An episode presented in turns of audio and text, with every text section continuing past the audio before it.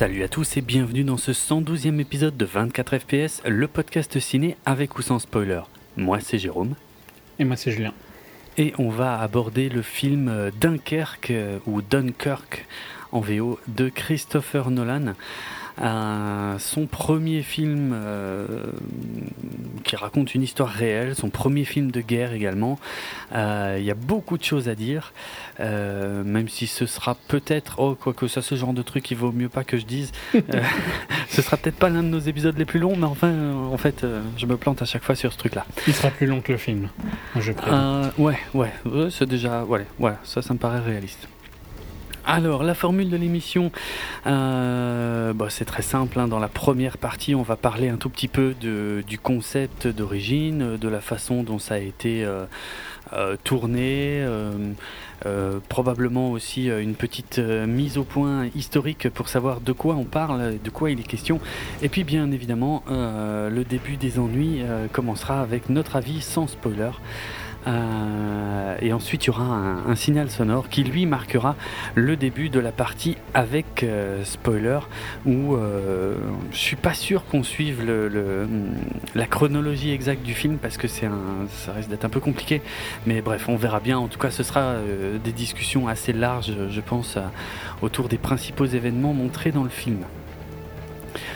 Euh, par quoi je commence euh, Christopher Nolan, en deux mots, euh, comme je le dis assez régulièrement ces derniers temps, on a déjà traité sa filmographie complète dans notre épisode numéro 64 qui était consacré à Interstellar. Donc voilà, si vous êtes un auditeur récent, n'hésitez pas à écouter ou réécouter donc ne serait-ce que la première partie de notre épisode 64 où on avait traité toute la filmo de, Christopher Nolan. Euh, et après le reste, euh, c'est euh, si vous vous intéressez à, Interstellar. Je dis ça parce que je me permets de dire ça parce que ça avait été un des podcasts pour lesquels la, préparation avait été la plus pointue en ce qui me concerne. Et, j'avais. Enfin, je me souviens encore, j'avais très très peur de dire des bêtises en termes scientifiques et, je suis assez, au final, assez fier de, l'émission qu'on a fait. Même s'il y a eu deux ou dit des bêtises, mais pas scientifiques. Voilà, oh non, mais ah, c'est pas ça que je voulais dire. Il y a eu quelques petites imprécisions ici et là qui avaient été pointées par un auditeur sur notre, euh, sur notre site bipod.be, mais dans l'ensemble, euh, aucune euh, ânerie majeure concernant les, les concepts scientifiques exposés dans le film. Bref, c'est pas le sujet ici. Ici, le sujet, c'est la bataille de Dunkerque euh, mais ça, j'y reviendrai. Je vais commencer par, euh, Christopher Nolan, donc euh, réalisateur d'origine anglaise bien connu, dont on va pas refaire la présentation, qui en 1992, avec sa femme Emma Thomas, avait traversé la Manche sur un petit bateau et euh, c'est une expérience qui l'avait pas mal marqué. Euh, en plus, ça s'était fait visiblement dans des conditions météo un petit peu difficiles. Et euh, il avait mis 19 heures à faire la traversée donc ben, pour arriver à Dunkerque et c'est à partir de là qu'il a commencé à, réfléchir justement à, cette histoire parce qu'il était conscient, il connaissait hein, l'histoire de, de l'évacuation des, des, soldats à Dunkerque mais Là, le fait de l'avoir vécu lui-même lui a fait vraiment prendre conscience de ce que les gens ont traversé à ce moment-là. Euh, par la suite, sa femme lui a aussi euh, fait lire un bouquin sur, euh, sur cette opération, l'opération Dynamo. D'après sa femme, d'ailleurs, il aurait dévoré le bouquin. et donc, c'est quelque chose, voilà, c'est quelque chose qu'il a, qu'il a traîné à peu près depuis, depuis cette époque. Il avait écrit un script de 76 pages, ce qui est plutôt court. a priori, il semblerait que ce soit à peu près la moitié de la longueur de ses scripts habituels. Et euh, ça reste aujourd'hui d'ailleurs son script euh, le plus court. Euh, alors, trois choses qu'il avait décidé assez tôt, en fait, c'est euh, de, raconter euh, cette histoire euh, via trois points de vue différents. Donc, du point de vue, donc ça, c'est quelque chose qui est clairement exposé, je crois, quasiment tout au début du film. Hein. c'est qu'on va voir ça, effectivement, du point de vue de la Terre, donc globalement de la plage, du point de vue de la mer et du point de vue des airs. Et euh, pour, euh, pour construire son, son histoire de, de, cette manière, en fait, il a inventé, euh, il a inventé des, des, personnages. Donc, voilà, les personnages qu'on voit dans le film, ça c'est déjà un premier point important, sont pas des personnages historiques. Hein, tout est quasiment inventé par, par Christopher Nolan. C'est d'ailleurs un des... Alors j'ai l'info quelque part, je vais essayer de la retrouver. je crois que c'est la toute non pas la première fois, mais c'est euh, la, troisième fois voilà que euh, Nolan en fait réalise un film qu'il a écrit tout seul. Euh, le tout premier, bah, c'était son premier long métrage, c'était Following, le suiveur, en 1998, et le seul autre film qu'il avait écrit tout seul jusqu'ici était Inception en, en 2010. il est assez rapidement parti aussi sur un concept bien particulier. Il n'a pas écrit Memento tout seul Ou bien tu veux dire qu'il ne se base euh, de rien euh, non, là, je veux dire vraiment. Euh, enfin, d'après les informations que j'ai que j'avais, c'était seulement ceux qu'il a écrit tout seul. Après, c'est peut-être faux. oui, parce que pour moi, il avait écrit Memento tout seul, mais avec l'aide de son frère. Mais tu vois, il est, pour moi, il est le seul ah. nommé sur Memento. Mais bon, c'est pas. Je sais pas, disons, ouais. Je, pense que la liste que j'ai, c'est vraiment ceux qu'il a écrit tout seul, tout seul, tout seul, quoi. Euh, sans, sans aucune participation extérieure, que ce soit de son frère ou d'autres euh, scénaristes. Ok. Je, crois que son frère a euh, écrit une short story sur lequel il a basé Memento. Exact. Mais pour moi, il a écrit le screenplay tout seul. oui, c'est pas grave. C'est vrai, c'est exactement C'est un film personnel dans tous les cas, Memento. Donc, ah on sent une patte personnelle. Ouais. Hum, donc ouais, euh, ce que je voulais dire, c'est que il veut, il voulait, euh, en tout cas dès le départ, euh, déjà donc décomposer son histoire selon ses trois points de vue, mais en plus faire un film extrêmement visuel, c'est-à-dire avec des personnages avec le moins de dialogue possible et pas de pas de background quoi, justement pour ces pour ces personnages quoi. Et, tu les acceptes comme ils sont quoi. ouais, voilà on ne t'explique pas d'où ils viennent et tout ça. Ils sont pas importants, c'est l'histoire qui est importante. C'est un peu. Euh, j'ai envie de dire, c'est un peu la manière dont certains jeux, tu vois, genre Call of Duty sont construits, quoi. Où mhm. tu prends euh, le contrôle de n'importe quel personnage et il n'est pas important. Il n'a pas. Ah son existence euh, est un détail à travers le, le plus grand arc de l'histoire, quoi. Mhm. Mhm. Euh, ouais, alors il y a, y a, plein comme ça de, bah, de décisions hein, qui sont faites euh, uniquement par Christopher Nolan. Je veux dire, c'est lui, c'est sa vision, c'est son film, c'est lui qui décide comment il va faire. Euh, donc il peut y avoir des éléments surprenants, notamment, enfin on va pas détailler ça maintenant, mais par exemple on va pas finalement, on va pas suivre en fait. Euh, enfin, je trouve que je sais pas si c'est un problème du film, mais en tout cas, euh, quelque part, il y a un côté un peu menteur parce que c'est pas vraiment un film sur la bataille de Dunkerque finalement, euh, dans le sens où d'une part, on voit très peu la ville de Dunkerque en elle-même, on ne voit pas la bataille en elle-même parce qu'en plus, elle s'est pas forcément déroulée aux endroits qu'on voit dans le film. Euh, et c'est pas vraiment complètement non plus un film sur l'évacuation de Dunkerque. Alors oui, c'est principalement un film sur l'évacuation de Dunkerque, mais du point de vue de, quelques petites poignées de personnages seulement en fait. Euh, c'est pas un film qui raconte vraiment comment s'est déroulé tout le truc, euh, comment ils ont fait, euh, machin. C'est on va juste suivre quelques petits persos quoi. Ouais non c'est difficile parce que ce n'est et c'est même pas non plus un film sur un, moment précis, vu, que la temporalité du film est assez complexe.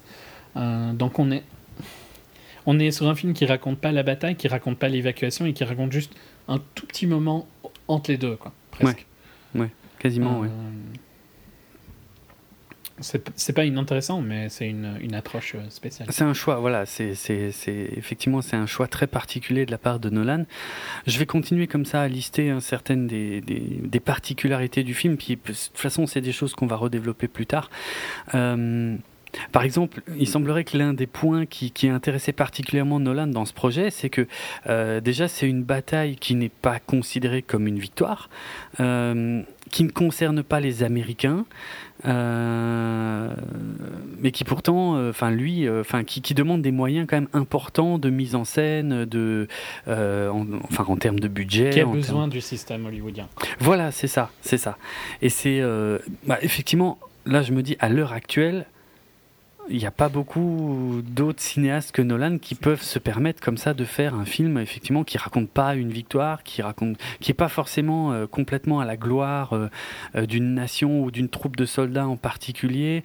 en plus, il se permet de faire ça avec, ou plutôt sans tête d'affiche. Alors Bien sûr, il y a quelques acteurs connus dans le film, mais si tu regardes bien les visuels du film et la promotion, ils sont pas euh, vraiment mis en avant. Quoi. Tu regardes l'affiche du film, il y a juste marqué Dunkerque. Hmm. Il y a pas. Euh, ça il pourrait être écrit Christopher Nolan Dunkerque. Il pourrait se permettre ça. Ben là, j'ai presque envie de dire, il devrait presque, hein, pour être franc. Et j'avais râlé, euh, je ne sais plus sur qui, qui avait fait ça euh, le réalisateur du Butler ou un truc comme ça, je crois. Ah oui. Qui avait mis son nom. Euh, oui, oui, c'est vrai. Qui était une, une, un truc courant hein, à l'époque d'Hitchcock et tout ça, mais. vraiment, quand j'ai vu le début de Dunkirk et à la fin, je me suis vraiment dit Ah, ici, tu aurais le droit d'écrire Christopher Nolan Dunkirk. Ouais. Ouais. Ça serait raccord avec euh, ce qu'est le film. C'est vraiment une vision personnelle de Nolan. C'est un film d'auteur à 300%. Complètement. Et il a l'aura pour pouvoir se permettre de le faire. En plus. Ouais, c'est clair. C'est clair. Euh, parce que par exemple, pour donner juste un exemple, euh, euh, c'est quand même une, période en fait où il y a eu des décisions politiques très importantes qui ont eu un impact très fort sur ces événements et lui a choisi de rien montrer de tout ça quoi. Il voulait pas qu'on voit des militaires qui prennent des décisions dans des bureaux, des trucs comme ça. Rien. On n'est que sur les gens qui sont sur place. Voilà. Et parfois, euh, donc, euh, enfin, on n'a pas trop d'explications, quoi. Je veux dire, je je sais pas si c'est essentiel de connaître l'histoire de la bataille de Dunkerque pour apprécier le film, mais, mais c'est mieux. C'est un peu mieux, pour peut-être pour certains points, mais c'est pas essentiel quand même, je pense. Non, je trouve pas. Tu sens la tension et tout ça? T'as pas besoin de. Après, bon, ça, voilà. nous, on a appris ça à l'école, mais peut-être qu'un Américain, tu vois, l'a pas appris, et peut-être que c'est pas gênant. Hein. Mmh mmh euh, donc voilà, donc après, euh, après Interstellar, il a décidé de, se pencher sur ce, projet-là. Euh, il est allé faire des repérages. Il est venu plusieurs fois, hein, que ce soit avec son frère d'ailleurs, ou avec le. Alors on a, en français on appelle ça le chef décorateur, pour, pour jeter un œil à la plage de Dunkerque. Il a, il a d'ailleurs fini par décider de tourner ça sur la plage de Dunkerque. donc la même où se sont déroulés ces événements. Euh, et puis il a euh, à nouveau fait appel euh, à son chef de la photo, donc Hoyte von Hoytema, avec qui il avait travaillé pour la première fois sur Interstellar, et donc qui revient. voilà. Et dont on avait déjà vanté les mérites. Ouais, ouais, ouais, qui fait sur chacun de ses films, quoi, quasiment. Ouais, c'est clair. Qui fait un super, qui fait un super taf, qui fait, voilà, il n'y a pas de n'y a pas de rupture. Ils font partie vraiment des deux avec euh, Emmanuel Lubezki et, lui, c'est les deux grands. Quoi. Ouais, clairement. Mm. La nouvelle génération de Dickens. Quoi. Ouais.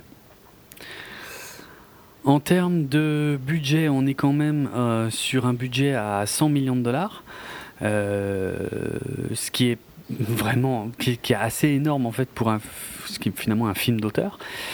Euh, Mais en même temps, pas tant que ça quand tu vois le résultat. Et ah. on est quand même beaucoup plus bas que Interstellar. Ouais, ouais, ouais, ouais, il est revenu euh, effectivement à, quelque chose de plus petit pour lui, euh, techniquement.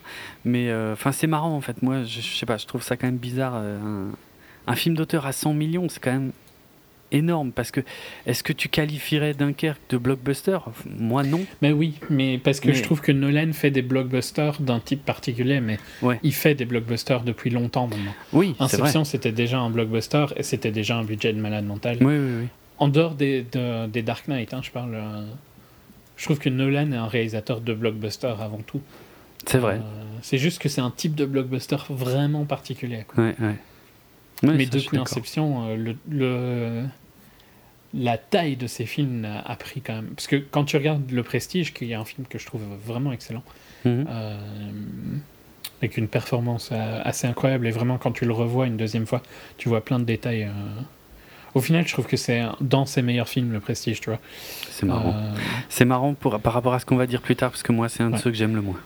Ouais, bah ouais, c'est assez logique en fait. Mm. Euh, mais c'est pour dire, on, il on voit une, vraiment une, sa vision et tout ça. il y a un truc euh, qui se répète dans tous ces films qui je trouve est peut-être le plus. où tu peux le plus l'analyser dans euh, le prestige. Mm. un, un, côté où un deuxième visionnage va t'apporter énormément de choses, c'est présent dans tous les films de Nolan. et c'est peut-être dans le prestige que tu peux le plus jouer avec ça, je trouve. Mais disons, donc pour revenir au blockbuster, hmm. après le Prestige, il est clairement passé sur une taille de film différente. Ouais, ouais. c'est clair. Euh. Donc je sais pas, je, dirais, oui, c'est un film d'auteur, mais c'est pas un petit film indépendant non plus, quoi, tu vois. Non, non, non. Un Nolan, tu sais très bien qu'il va faire 500 millions presque que sur son nom, quoi. Hmm. Et c'est pas immérité, hein, il fait clairement partie des, des réalisateurs les plus intéressants. Ouais, ouais un des rares hein, encore euh, finalement à faire des, des, films avec des budgets pareils et qui ait une, vraie patte quoi, qui soit pas du tout euh, générique. c'est marrant, j'ai pas envie de l'appeler le nouveau Spielberg parce que c'est tout le monde, euh, tu vois, c'était la phrase typique. Hmm. On le dit moins maintenant, hein, mais c'est ce qu'on a appelé Shyamalan et tout ça. Mais au final, quand tu vois le type de film qu'il a fait et tout ça, il y a un peu un, un rapport, je trouve, qui va bien avec Spielberg. Un peu. Ouais. Mais c'est marrant parce que euh, c'est pas du tout le même. Ryan n'est pas du tout le même film que Dunkirk, hein, si on parle de War Epic euh, des deux côtés. et, Mais ce côté. Vas-y. Eh ben, c'est bien que tu prennes cet exemple parce que justement, euh, Nolan a déclaré que il a pris comme base, donc il faut sauver le soldat Ryan, en se disant, voilà, c'est pas du tout ce que je veux faire, sans critiquer le film, hein, mais c'est juste son approche. C'est pas du tout le même film. Voilà. Mm. Clairement. Mais juste pour le côté grand public, mais pas con, quoi. Ouais. Que Spielberg était, euh, très, était un bon représentant pendant des, années, mhm. des décennies. Ouais. Je trouve que c'est un peu la même, euh, la même chose avec Nolan.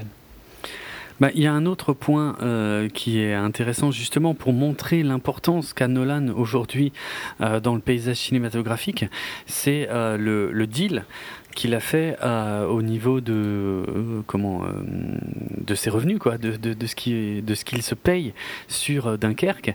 C'est-à-dire qu'il a pris un salaire fixe de 20 millions ce qui est déjà en soi assez costaud plus 20% euh, des, revenus du box-office, euh, ce qui est, euh, par contre, ça c'est énorme, quoi. C'est très rare. C'est apparemment en plus, ça n'était jamais arrivé depuis Peter Jackson et son King Kong. Donc c'est pour dire que ça arrive très rarement, quoi, que mm. ce soit à ce point. Euh, mais je crois qu'il a aussi. Euh, J'ai pas les parts exactes hein, du, financement du film, mais là, il a, mis beaucoup de pognon euh, à lui hein, de, sa, boîte de production euh, bah, Syncope.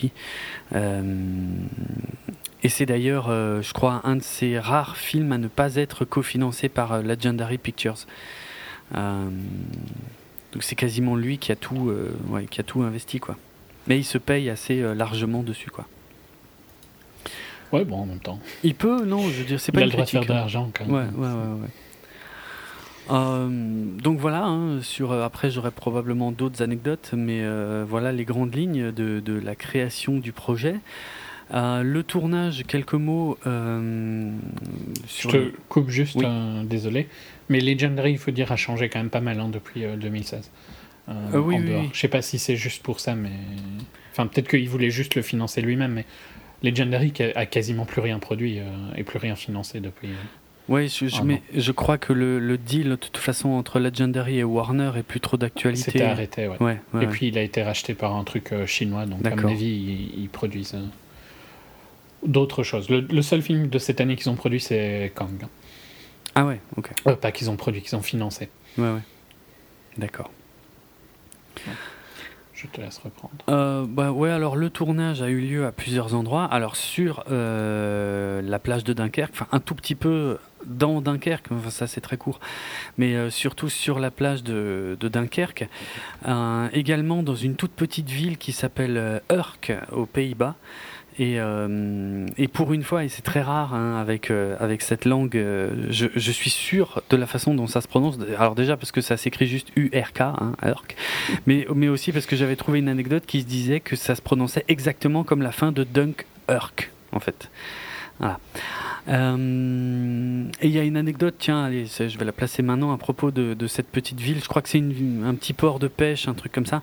Et euh, ils voulaient bien sûr pouvoir profiter de, d'un, euh, d'une projection en avant-première ou tout de suite à la sortie du film. Le problème, c'est que dans la ville de Urk, il n'y a, pas de cinéma. Et donc, ils ont dû faire venir un, camion projecteur en fait pour pouvoir projeter le film dans la ville de, de Urk à la sortie Ah du film. C'est dans le milieu des Pays-Bas, un petit peu là où. euh, genre, c'est à droite d'Amsterdam, mais un peu plus bas aussi. D'accord. Là où il y a une partie d'eau, quoi, si vous voyez un peu la carte des Pays-Bas. Ok. Je ne vais pas dire la province parce que j'ai l'impression que je vais me ridiculiser. Bon, il y a eu aussi quelques, quelques scènes tournées euh, dans le Dorset, euh, donc au Royaume-Uni, euh, des petits bouts aux États-Unis et notamment un studio, en fait, un studio Universal à Los Angeles qui a été donc utilisé pour, ben, pour ses bassins en fait et pour, pour toutes les, enfin pour plusieurs scènes en tout cas qui se déroulent dans la flotte. Je vais pas trop donner de détails. Il a essayé de réduire au maximum, ça je crois que c'est à peu près toujours le cas, euh, l'usage de, de- d'images de synthèse. Mm. Euh, un exemple, une anecdote qui, qui maintenant je pense est- est- commence à être un peu connue, c'est le fait que euh, les, les soldats alignés sur la plage, en fait, il y, en a beaucoup qui étaient en carton, qui, qui sont juste des silhouettes en carton. Euh, bon, il y avait quand même euh, 1000 euh, figurants hein, sur la plage de Dunkerque. Mais 1000 figurants. 6000 Alors, si, ouais, alors, mais, mais en fait, pour la France. ouais. Ouais, ce, ce chiffre de 6000, je sais pas à quoi il correspond, mais c'est peut-être euh, en tout, je sais pas trop, pour être franc. Mais je sais que en tout cas pour un shot, enfin pour, pour, euh, une scène bien précise sur la plage de Dunkerque, c'est voit 1000 personnes. c'est voilà, c'est 1000 euh, figurants et euh, les bouts de carton. Euh, Mais on, on ressent de toute façon la- le côté massif du nombre de personnes qui sont là Ouais. en train de se faire massacrer. Quoi. Mhm, ouais, c'est clair. Euh, Qu'est-ce qu'on peut dire d'autre? Il a étudié euh, des, euh, des films muets pour essayer de s'en inspirer, pour, pour, pour voir comment fonctionnait en fait justement le, bah, le cinéma muet, hein, pour voir comment transmettre des choses parfois dans les scènes sans parler. Et ça, j'y reviendrai, mais moi, il y a des moments où je trouve que ça pose problème. Parce qu'il y a des moments où on dirait qu'ils se retiennent de parler, en fait. C'est bizarre. Je sais pas. Enfin, c'est mon feeling, hein, mais. euh, Bref. Euh, sur un côté beaucoup plus technique, donc le film a été euh, filmé à 75% en IMAX, euh, donc euh, 65 mm. Enfin, j'ai pas trop compris, 65-70 mm, Ouais, si c'est- la même chose. Ouais, Ouais, globalement. Ok. Euh, ils ont Ce qui est énorme, hein, Oui, oui, c'est colossal. C'est parce qu'une ouais. caméra IMAX, c'est. C'est un camion, quoi, le machin. Mais alors justement, c'est le premier film apparemment qui a réussi à trouver un, un système euh, sur lequel j'ai pas vraiment de détails euh, pour euh, pouvoir avoir des caméras IMAX mais euh, opérées à la main. C'est-à-dire un peu comme des caméras classiques. Mais je sais pas comment ils ont pu faire ça parce que c'est vrai que normalement c'est des trucs énormes. Euh, donc voilà. Ouais, Elles pas- sont. Enfin, c'est énorme. Quand je dis camion, j'exagère, hein, mais Mhm. c'est très lourd et tout ça, quoi, dans tous Ouais. les cas. Euh, voilà, il a utilisé plein de bateaux. Il y a un, record, je crois qu'il y a quasiment euh, entre 50 et 60 bateaux qui, ont été euh, utilisés, dont certains qui avaient vraiment participé à, ces événements historiques. Ah, je vais pas tous les détailler. moi, j'ai juste une anecdote euh, un peu perso, euh, puisqu'il y a le hum, comment le un destroyer français en fait, euh, le Maillet Brézé, qui normalement est à Nantes, qui est un bateau musée en fait hein, qu'on peut qu'on peut visiter, que j'ai visité, je sais plus, peut-être une ou deux fois, et et en fait, je l'ai reconnu dans le film. Alors, tu dire, il se fout de ma gueule, mais euh, parce que donc ouais, ils ont utilisé le, le, maillet brisé, mais en, plus ils l'ont déguisé en bateau euh, anglais pour euh, qu'il ait l'air d'être d'un destroyer anglais.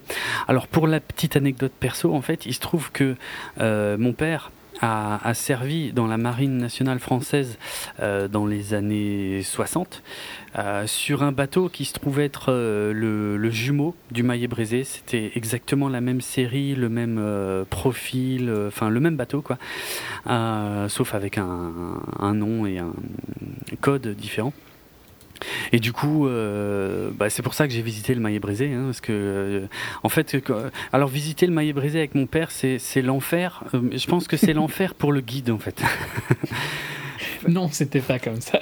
Bah, c'est pas, ouais, c'est pas, ouais, c'est pas tellement qui dit, qui contredit, mais en tout cas, c'est, ouais. Alors il y a certains trucs effectivement où il disait non, non, c'était pas comme ça, c'est pas vrai, on faisait pas ça. Et il y a d'autres trucs. Il a toujours quelque chose à rajouter. Du coup, la, la, visite, elle dure euh, un temps fou. Alors c'est sûrement très intéressant pour tous les gens présents. Euh, pour moi, plus ou moins aussi, parce que, euh, enfin, ça dépend, parce qu'il y a les anecdotes que j'ai déjà entendues un milliard de fois depuis que je suis gamin, que je connais par cœur. Mais, mais voilà, bref. Et, en fait, en voyant le film, en voyant Dunkerque, à un moment, j'ai vu un bateau et, j'ai reconnu et je me suis dit putain, mais je connais ce bateau quoi. Et et je savais pas du tout à ce moment-là hein, qu'ils avaient utilisé le maillet brisé, parce que tout simplement le, bateau de mon père, en fait, euh, euh, mon père avait une grande photo qui était affichée pendant très longtemps dans, le salon euh, chez nous quand j'étais jeune. Donc je, je, vois très bien à quoi ressemble ce bateau. Tu vois, c'est une image que j'ai vue pendant toute ma jeunesse, mon adolescence et ainsi de suite. Et à un moment, je l'ai reconnu dans le film, quoi. Et après, je me suis dit, mais non, t'es con, c'est bon, c'est un, un, bateau anglais, ça n'a rien à voir, c'est pas possible. Et après, quand j'ai lu que c'était le maillet brisé qu'ils avaient utilisé, ben, euh, je me suis dit, ah ben non, euh, ok, j'ai pas, pas trop halluciné. Donc le maillet brisé qui a été euh, déplacé à Dunkerque, en tout cas pour le temps du, du, tournage, quoi. Mais il y a plein de bateaux hein, qui ont été utilisés, des bateaux anglais. Donc des bateaux aussi bien euh, militaires euh, que euh, des petits bateaux comment civils qui ont une importance dans cette histoire. Des petits bateaux de Dunkerque. Ouais. Et des bateaux anglais aussi. Non, non, mais dans le sens les petits bateaux de Dunkerque, ah c'était vraiment le nom de la. Oui, c'est vrai. Des petits bateaux qui sont venus à l'aide. C'est vrai. Euh, voilà, qu'est-ce que je peux dire d'autre euh, Bon, sur les avions, euh, c'est pareil, hein, il y a un mélange en fait euh, de vrais Spitfire, d'autres avions en fait avec un double cockpit qui permettait d'avoir quelqu'un qui filmait dans un cockpit et puis l'acteur dans l'autre cockpit par exemple. Il y a des modèles réduits, il y, y, a des avions qui sont déguisés en autres modèles d'avions. Il y a un peu de tout quoi. Euh, ouais, voilà. Et puis euh, au niveau du montage du film, c'est un monteur habituel de, Nolan. Euh, rien de spécial de ce côté-là. la musique, c'est Hans Zimmer encore une fois. Par contre, il a utilisé une technique, une technique un peu particulière que, dont je connaissais en tout cas pas le nom jusqu'ici, qui s'appelle la, gamme de Shepard. Euh, et en fait, c'est. Alors, je ne saurais pas expliquer, hein, euh, je sais, ça doit paraître bizarre pour un musicien, mais euh, en gros, c'est la superposition en fait de deux tonalités différentes,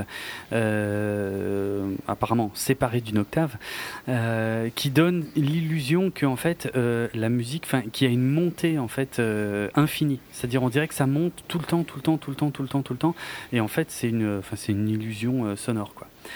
Et et en fait qui résulte de la superposition de, plusieurs montées successives quoi.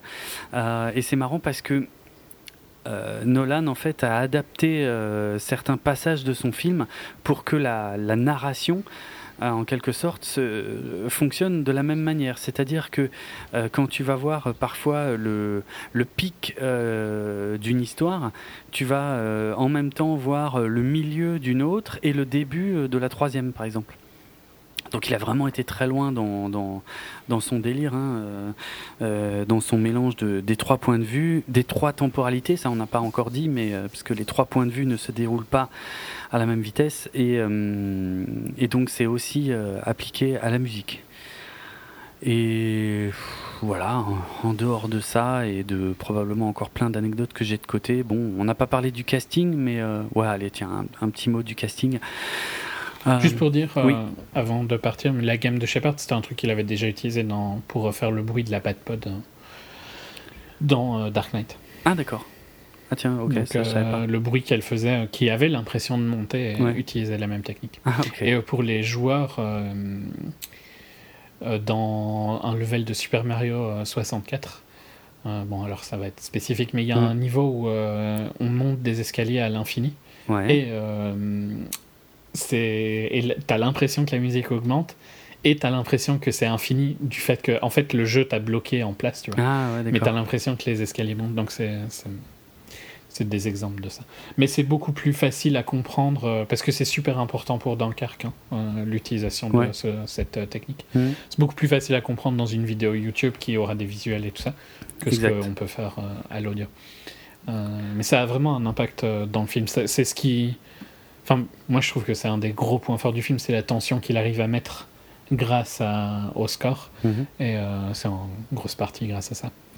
Un détail d'ailleurs encore euh, par rapport à la musique de, Hans Zimmer, euh, on l'entend, alors je crois qu'on l'entendait déjà dans, la, dans les bandes annonces, mais il y a, il y a aussi ce petit tic-tac d'une montre que, que, Zimmer utilise beaucoup bah, pour aider forcément la, la tension de, de ce qu'on voit et de ce qui se passe. Euh, et pour l'anecdote, en fait, il s'agit d'une montre qui appartient à Christopher Nolan, en fait, qui est donc, euh, alors on enfin, en anglais ils appellent ça une pocket watch, donc euh, j'en déduis que c'est une, montre gousset. Montre gousset. Et voilà, qui appartient à Christopher Nolan et dont Hans Zimmer a, enregistré le tic-tac et puis après l'a passé au travers de, de, divers synthétiseurs pour, pour obtenir les effets qu'il voulait. Et est-ce que tu as plus de détails sur cette. Euh, sur la montre, non, non, j'ai pas de... j'ai pas trouvé quelle montre c'était, mais vu la passion de Nolan pour les montres, euh, ça, ça, doit être une montre intéressante. J'espère qu'un jour on saura ce que c'était. Ouais.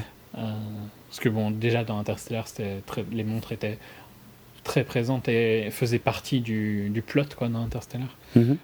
et ici, je dirais pas que ça fait partie du plot, mais une montre est clairement utilisée pour des scènes. Enfin, euh, la montre est clé dans ce qui se passe dans l'action du film. Quoi. Oui.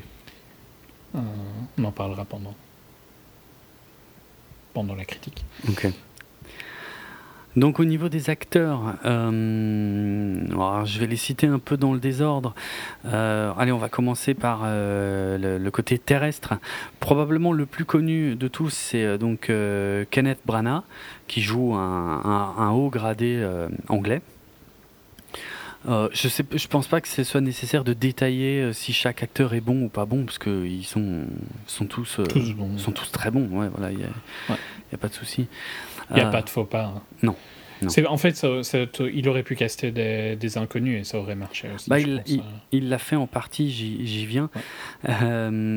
on, certains reconnaîtront peut-être euh, James Darcy qui joue un colonel également, donc euh, bah, euh, souvent aux, côtés de Kenneth Branagh. alors on a pu le voir dans, la série Agent Carter, qui était donc dérivé de, Marvel, mais moi je me souviens beaucoup plus de lui pour, évidemment le nom m'échappe, le film des Wachowski, où il jouait tout plein de rôles, Cloud Atlas. Voilà.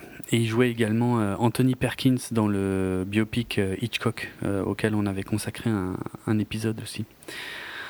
Hum, et en fait, ouais, l'un des aspects qui a intéressé Nolan dans cette histoire, c'est le fait que beaucoup de soldats qui ont participé à ça étaient inexpérimentés.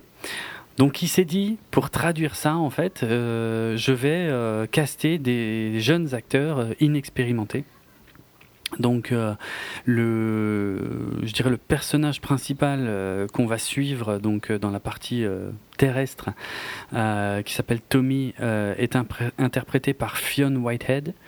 Donc, bah, comme dit, hein, globalement inconnu au bataillon. Et, Juste de TV en Angleterre. Ouais. Ok.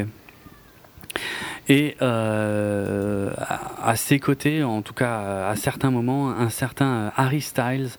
Euh, Ton héros. Ouais, alors non, justement, je savais pas du tout qui c'est. La coupe de cheveux que tu espères avoir un jour. non, quelle horreur. non, non. Non, non, au pitié, euh, des, des, cheveux longs comme ça, mais genre, euh, j'ai passé trois quarts d'heure à bien me les mettre en place avec euh, mon agent publicitaire et tout, au secours. parce que moi... glam, son glam squad. Ouais, quelle horreur. Parce que je lisais partout le nom de Harry Styles, Harry Styles, ouais, Harry Styles joue dans le film, et je me disais à un moment, il est connu ce mec, j'ai raté quelque chose, ou je sais pas. Et bon, il semblerait que ce soit l'un des membres du groupe incroyable. Excellent, non, c'est pas ça? Ou j'ai raté un truc? Je vais peut-être euh, avoir l'air super con. Ah, mais je crois que ça n'existe plus, non, leur groupe?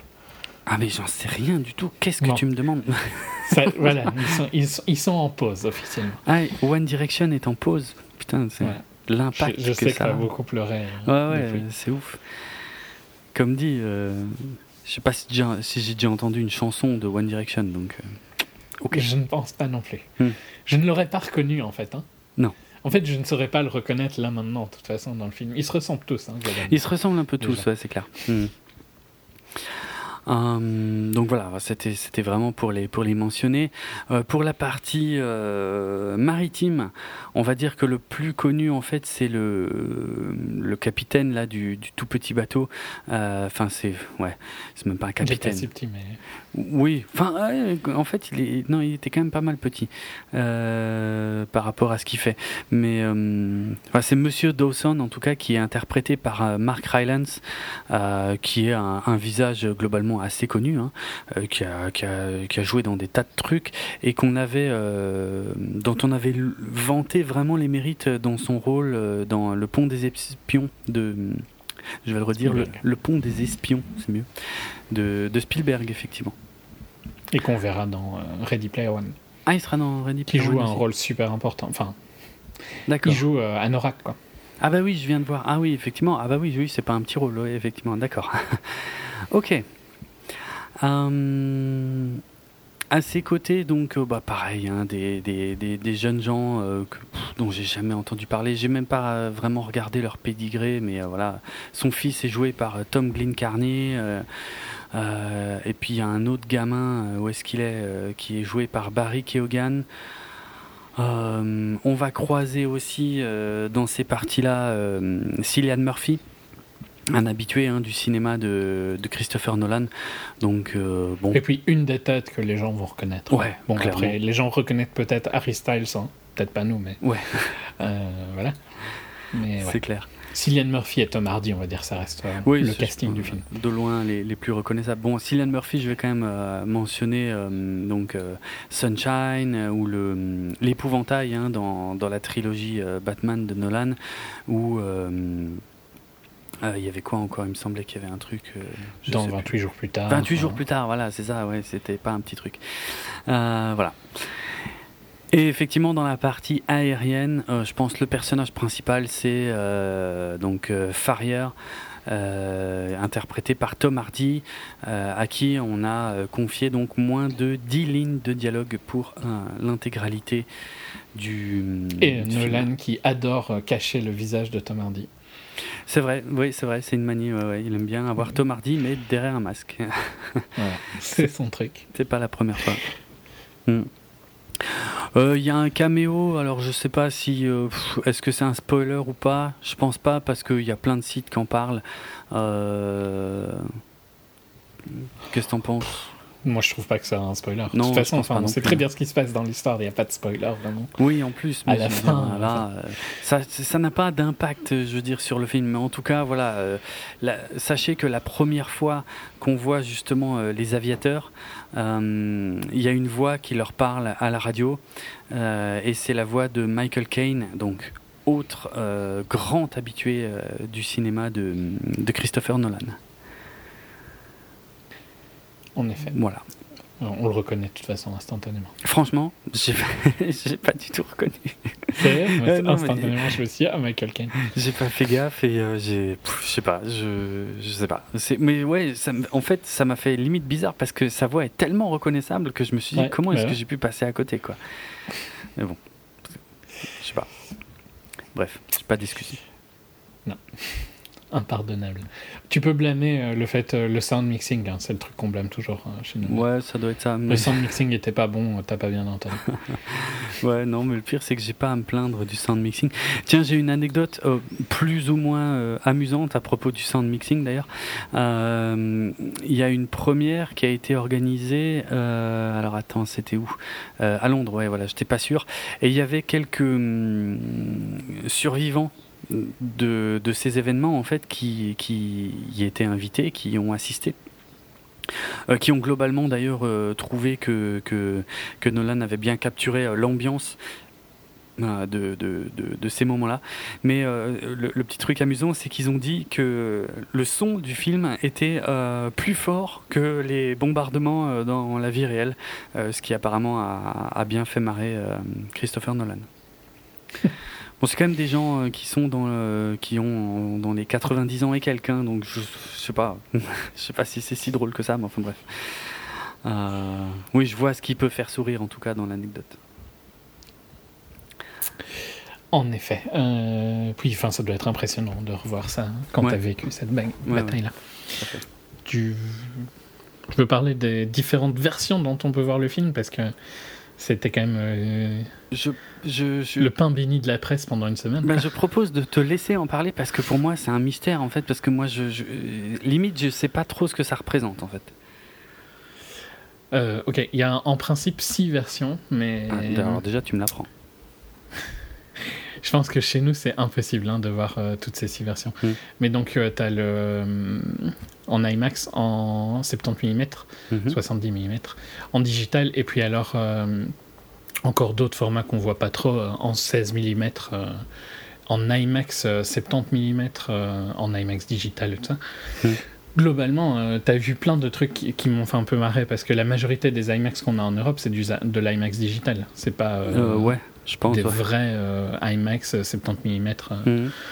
J'ai jamais vu qu'un film en IMAX 70 mm et c'est marrant parce que c'est Avatar. Euh, et c'est quand j'étais au Canada, j'ai vu. Et euh, IMAX euh, vient du Canada hein, à la base. C'est une entreprise canadienne. Ah oui, c'est vrai. Hmm. et c'est sûr que c'est un film. C'est juste en fait parce que je trouve que c'est. Il y a eu un peu trop dans la presse. la seule manière de voir Dunkirk, c'est en 70 mm que je trouvais qu'il était un peu exagéré parce que ça, ça, dit aux gens, mais genre, si tu peux pas le voir en 70 mm, ce qui est le cas de la majorité des gens, bah, ouais. Hein, euh, tu vas quoi, tu vas pas le voir, ça vaut pas la peine. C'est un peu exagéré, tu vois. C'est sûr que c'est un film qui vaut largement la peine d'être vu sur le plus grand écran que tu peux voir. Moi, je l'ai vu en IMAX digital pour euh, info. Mhm. Euh,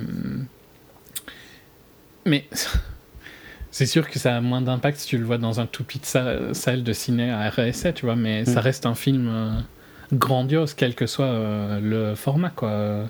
Si tu as la chance d'habiter à Paris ou à Lyon et d'avoir des ciné incroyables euh, qui te permettent de voir dans les meilleures conditions possibles, bah, allez voir dans les meilleures conditions possibles. Bien sûr. Il faut quand même aller le voir, même si c'est euh, en 35 mm digital ou quoi que ce soit. Enfin, même dans la version la plus basique, ça restera un film impressionnant. Hmm. Je crois que toi, tu l'as vu en digital basique. Ouais, ouais, c'est ça, numérique normal, quoi. Ouais, ouais. Et euh, bah, c'est pas non plus. Euh, ça, voilà, c'est pas. Enfin, j'irai le revoir euh, en, dans la même version que toi pour voir la différence. Hmm. Mais le seul conseil que je dirais plutôt, c'est prenez la plus grande salle que vous pouvez. Quoi. Ça aura toujours plus d'impact. Oui. Et s'il y a du 70 mm possible, ben, tant mieux. Mais c'est, j'aime pas trop l'attitude parce que je l'avais déjà eu avec d'autres films. Et je trouve que c'est sûr que moi, en tant que fan de ciné, je préfère largement avoir euh, le vrai film, la vraie pellicule et tout ça, parce que euh, il va y avoir un rendu plus réel, surtout pour un film comme euh, Dunkerque, mm. où il y aura le grain, quoi, tu vois, que tu peux pas avoir. En fait, le digital est trop parfait, quoi. Mais c'est quasiment impossible, en fait, de trouver des salles comme ça de nos jours. Bah, c'est clair. donc, faut un peu descendre du truc, tu vois, et aller voir dans la meilleure version que vous pouvez voir, et puis c'est tout, quoi. Ça reste ça reste le meilleur euh, conseil que je peux faire. Hmm. Je suis bien d'accord. Non, mais j'étais euh, étant justement concerné hein, par le fait de ne pas pouvoir voir ça ni en IMAX ni en 70 mm. Euh, quand je voyais les critiques qui disaient il faut absolument le voir en 70 mm, c'est le seul moyen. Et bah oui, bah non, j'ai pas d'autre moyen, donc euh, voilà. Faut arrêter. Parfois, je sais pas, il faut il faut sortir peut-être de de, de, Paris. De ta bulle impossible à atteindre. Ouais, c'est ça. Euh, à choisir, moi, c'est clair que ce serait IMAX 70 mm, le vrai film et tout ça. Et puis après, je choisirais le vrai film. Je choisirais toujours le vrai film avant du digital, tu vois, à choisir. Le mm. truc, c'est que dans la réalité, euh, ça existe quasiment plus bah dans mes cinémas euh, proches de moi. Faudrait que je fasse genre 500, 600 bornes, quoi. Faut pas déconner, tu vois. Il y a un moment, ça va. 100 bornes, à la limite, c'est déjà ce que je fais, hein, pour souvent. Mm. mais pas plus, quoi. Donc, je conseillerais juste une bonne salle avec un bon son parce que j'ai entendu plusieurs personnes se plaindre qu'ils n'arrivaient pas à entendre les dialogues et tout ça. Toi, ça va, apparemment, ça a été. Ouais, et en plus, je l'ai vu littéralement dans le même cinéma et même la même salle que Interstellar, où il y avait euh, apparemment déjà des problèmes. Et moi, j'en avais pas eu pour Interstellar, j'en ai pas eu pour Dunkerque. Ben, moi, j'ai pas eu de problème non plus, mais j'en avais eu pour Interstellar, hein, sur un de mes visionnages euh, que j'avais trouvé que c'était un peu limite. Donc. Euh, mais je peux comprendre, hein, parce qu'ils mâchent un peu leurs mots. Euh, genre Tom Hardy, à un moment, il parle et puis il remet son masque, mais il continue à parler avec le même ton. ce qui n'est pas illogique, hein, c'est logique par rapport au réalisme, mais euh, je peux comprendre pourquoi certaines scènes seraient difficiles à comprendre. Mais voilà, si vous avez une bonne salle avec un bon son, je pense que ça devrait passer. Et c'est celle-là que je choisirais. Hein, pour clôturer ce truc-là. C'était juste, je voulais dire euh, que je trouve qu'il y a un peu des, des critiques parisiennes qui devraient un peu sortir de leur monde. Euh. Ouais. Parce qu'aux US, à la limite, tu conseilles le 70 mm dans pas mal de villes, tu as encore des ciné qui offrent des films. Évidemment, c'était au milieu du Midwest, ça va être difficile. Ouais. Mais nous, euh, laisse tomber, je crois que pour Interstellar, on avait regardé, hein, c'était impossible à trouver. Ouais. Ouais, ouais. Euh, voilà. Ah, passe. Bah justement, ouais, j'allais te demander qu'est-ce qu'on fait? Est-ce que, est-ce que j'explique quand même un tout petit peu ce que c'est que l'opération Dynamo euh, en, guise d'introduction, disons, euh, tant qu'on est dans la partie sans spoiler, pour des gens qui voudraient aller voir le film, euh, mais sans rentrer dans les détails? Allez. Alors l'opération Dynamo, donc c'est un truc qui s'est qui s'est passé entre le 21 mai et le 4 juin 1940. Donc à Dunkerque. Alors, le contexte. Euh, rapidement, euh, sans faire un cours d'histoire, euh, Hitler annexe la Pologne. Et puis, je résume, hein, il passe par là où personne pensait qu'il allait passer, les Ardennes, avec ses blindés, chose que tout le monde considérait comme totalement impossible. et puis, et puis il y a ce qu'on appelle la, Blitzkrieg, quoi, hein, la guerre est claire, donc en fait les, armées allemandes euh, progressent très très très vite euh, sur le territoire français. Euh, du coup, eh ben, les soldats anglais et français, qui sont en tout cas dans, le nord de la France, reculent, reculent, reculent vers Dunkerque ils peuvent pas, euh, d'ailleurs, ils peuvent pas aller euh, à, à, Calais parce que pourquoi Calais? Parce qu'à Calais ils sont plus près hein, de des côtes anglaises, euh, mais Calais était déjà pris par les Allemands. Bien qu'il y ait un petit détail qui m'échappe euh, à ce sujet, parce que si j'ai bien compris, en fait, le, commandement qui a décidé, euh, mais maintenant j'ai un trou de mémoire et j'ai pas réussi à retrouver l'info, mais en gros, le commandement qui a décidé de, bah, d'évacuer ces hommes, c'est-à-dire qu'au final, ils reculent, ils reculent, ils sont à Dunkerque et puis ils sont coincés à Dunkerque. Et il faut bien les faire sortir et puis euh, essayer de les ramener en Angleterre. Alors pourquoi ça s'appelle Opération Dynamo? Parce qu'il me semble avoir lu, je dis ça de mémoire, que donc les, gradés qui ont décidé ça étaient euh, donc dans un château. Alors je crois dans la région de Calais, euh, mais euh, surtout en fait que ce, château était coupé, enfin l'électricité était coupée. Et en fait ils faisaient tourner leur, leur QG donc avec, avec des groupes électrogènes qu'on appelle également dynamo en anglais. Et donc c'est pour ça qu'ils ont surnommé cette opération l'opération dynamo. Alors le principe c'était quoi? C'était euh, parce que ça faisait 15 euh, jours à tout casser que Churchill était Premier ministre anglais. donc il a fallu prendre ses décisions extrêmement rapidement. Comme dit, il y a, on parle quand même de 400 000 hommes, c'est colossal. globalement, donc énormément d'anglais et de français, comme ça, regroupés à Dunkerque, qu'il faut évacuer. Et, donc l'armée anglaise a, voilà, a décidé de, faire venir en fait des bateaux. Euh, d'abord euh, des bateaux militaires, mais en fait euh, très rapidement ils se sont rendus compte qu'il fallait faire venir tous les bateaux qui pouvaient, quoi, c'est-à-dire même les bateaux civils qui partaient d'Angleterre, qui venaient donc chercher les soldats en France pendant comme ça, je sais pas, c'est quoi 10, euh, euh, ouais, environ 15 jours, quoi. Euh, donc voilà ce que c'est le globalement la bataille de Dunkerque, parce que en fait autour, ouais, tiens, je vais donner encore ces petits éléments là parce que c'est pas vraiment développé dans le film. donc les tous ces hommes là étaient acculés à Dunkerque il fallait comment dire il fallait les sécuriser en plus parce que évidemment les, les Allemands ne s'arrêtaient pas. Quoique justement, il s'est passé un des trucs euh, les, plus, euh, apparemment, hein, les plus polémiques euh, de l'histoire de la Seconde Guerre mondiale, puisque les, comment, les, blindés de, von Rundstedt, donc les Allemands, avançaient extrêmement vite, avaient complètement encerclé Dunkerque, et donc il y avait encore ben, des, des soldats français hein, qui, qui, tenaient la ville, mais qui avaient beaucoup de mal face à ces blindés. Et là, il s'est passé un truc que, apparemment, aujourd'hui, on ne sait toujours pas euh, vraiment euh, pourquoi, euh, mais les, les, blindés de von Rundstedt ont été stoppés, en fait. Et là, il y a plusieurs théories que je ne vais pas détailler, en tout cas, enfin, ouais, je ne vais pas rentrer dans les détails, mais en gros, parce qu'on parle quand même de 400 000 alliés face à 800 000 Allemands. Hein, donc euh, la situation est plus que tendue. On ne sait pas euh, combien on va réussir à ramener de, soldats.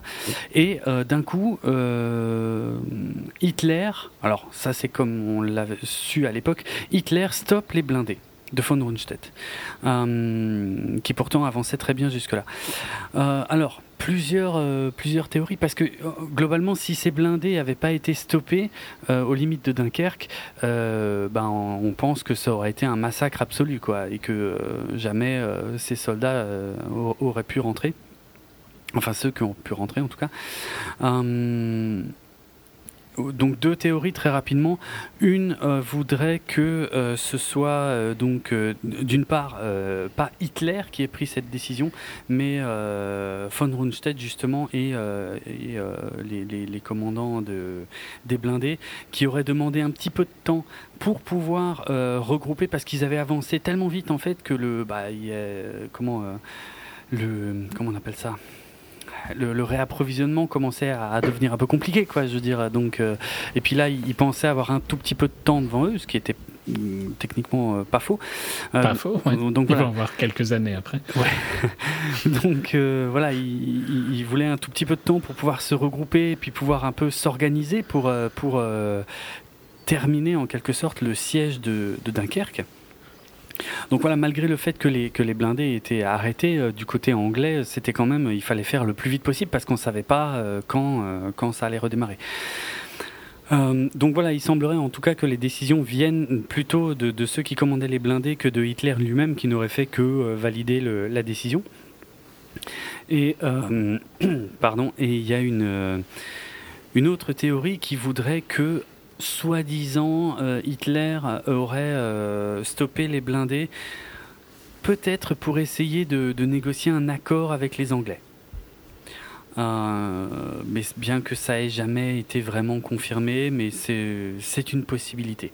Il y a encore une autre hypothèse hein, qui dit que Hitler aurait stoppé les blindés parce que Göring, l'un de ses principaux lieutenants, lui voulait, voulait démontrer la, la toute-puissance de la Luftwaffe, donc les les forces aériennes euh, du Troisième Reich et que, euh, euh, soi-disant Hitler aurait demandé aux blindés de s'arrêter pour que, pour que les, les, avions puissent avoir un peu leur heure de gloire. Bon, bref, voilà. Ça c'est un résumé un peu des des théories qui circulent à ce sujet. ça reste en tout cas une décision très importante qui a qui a permis, hein, Changer l'histoire. qui a changé l'histoire clairement et qui a permis en tout cas que, que cette évacuation puisse avoir lieu. Ça et un peu aussi l'aide de la météo euh, locale. euh, qui a justement euh, aussi euh, par moment euh, ben, bloqué les avions allemands et au grand soulagement de, de- de tous les gens qui, qui étaient regroupés sur, sur ces plages.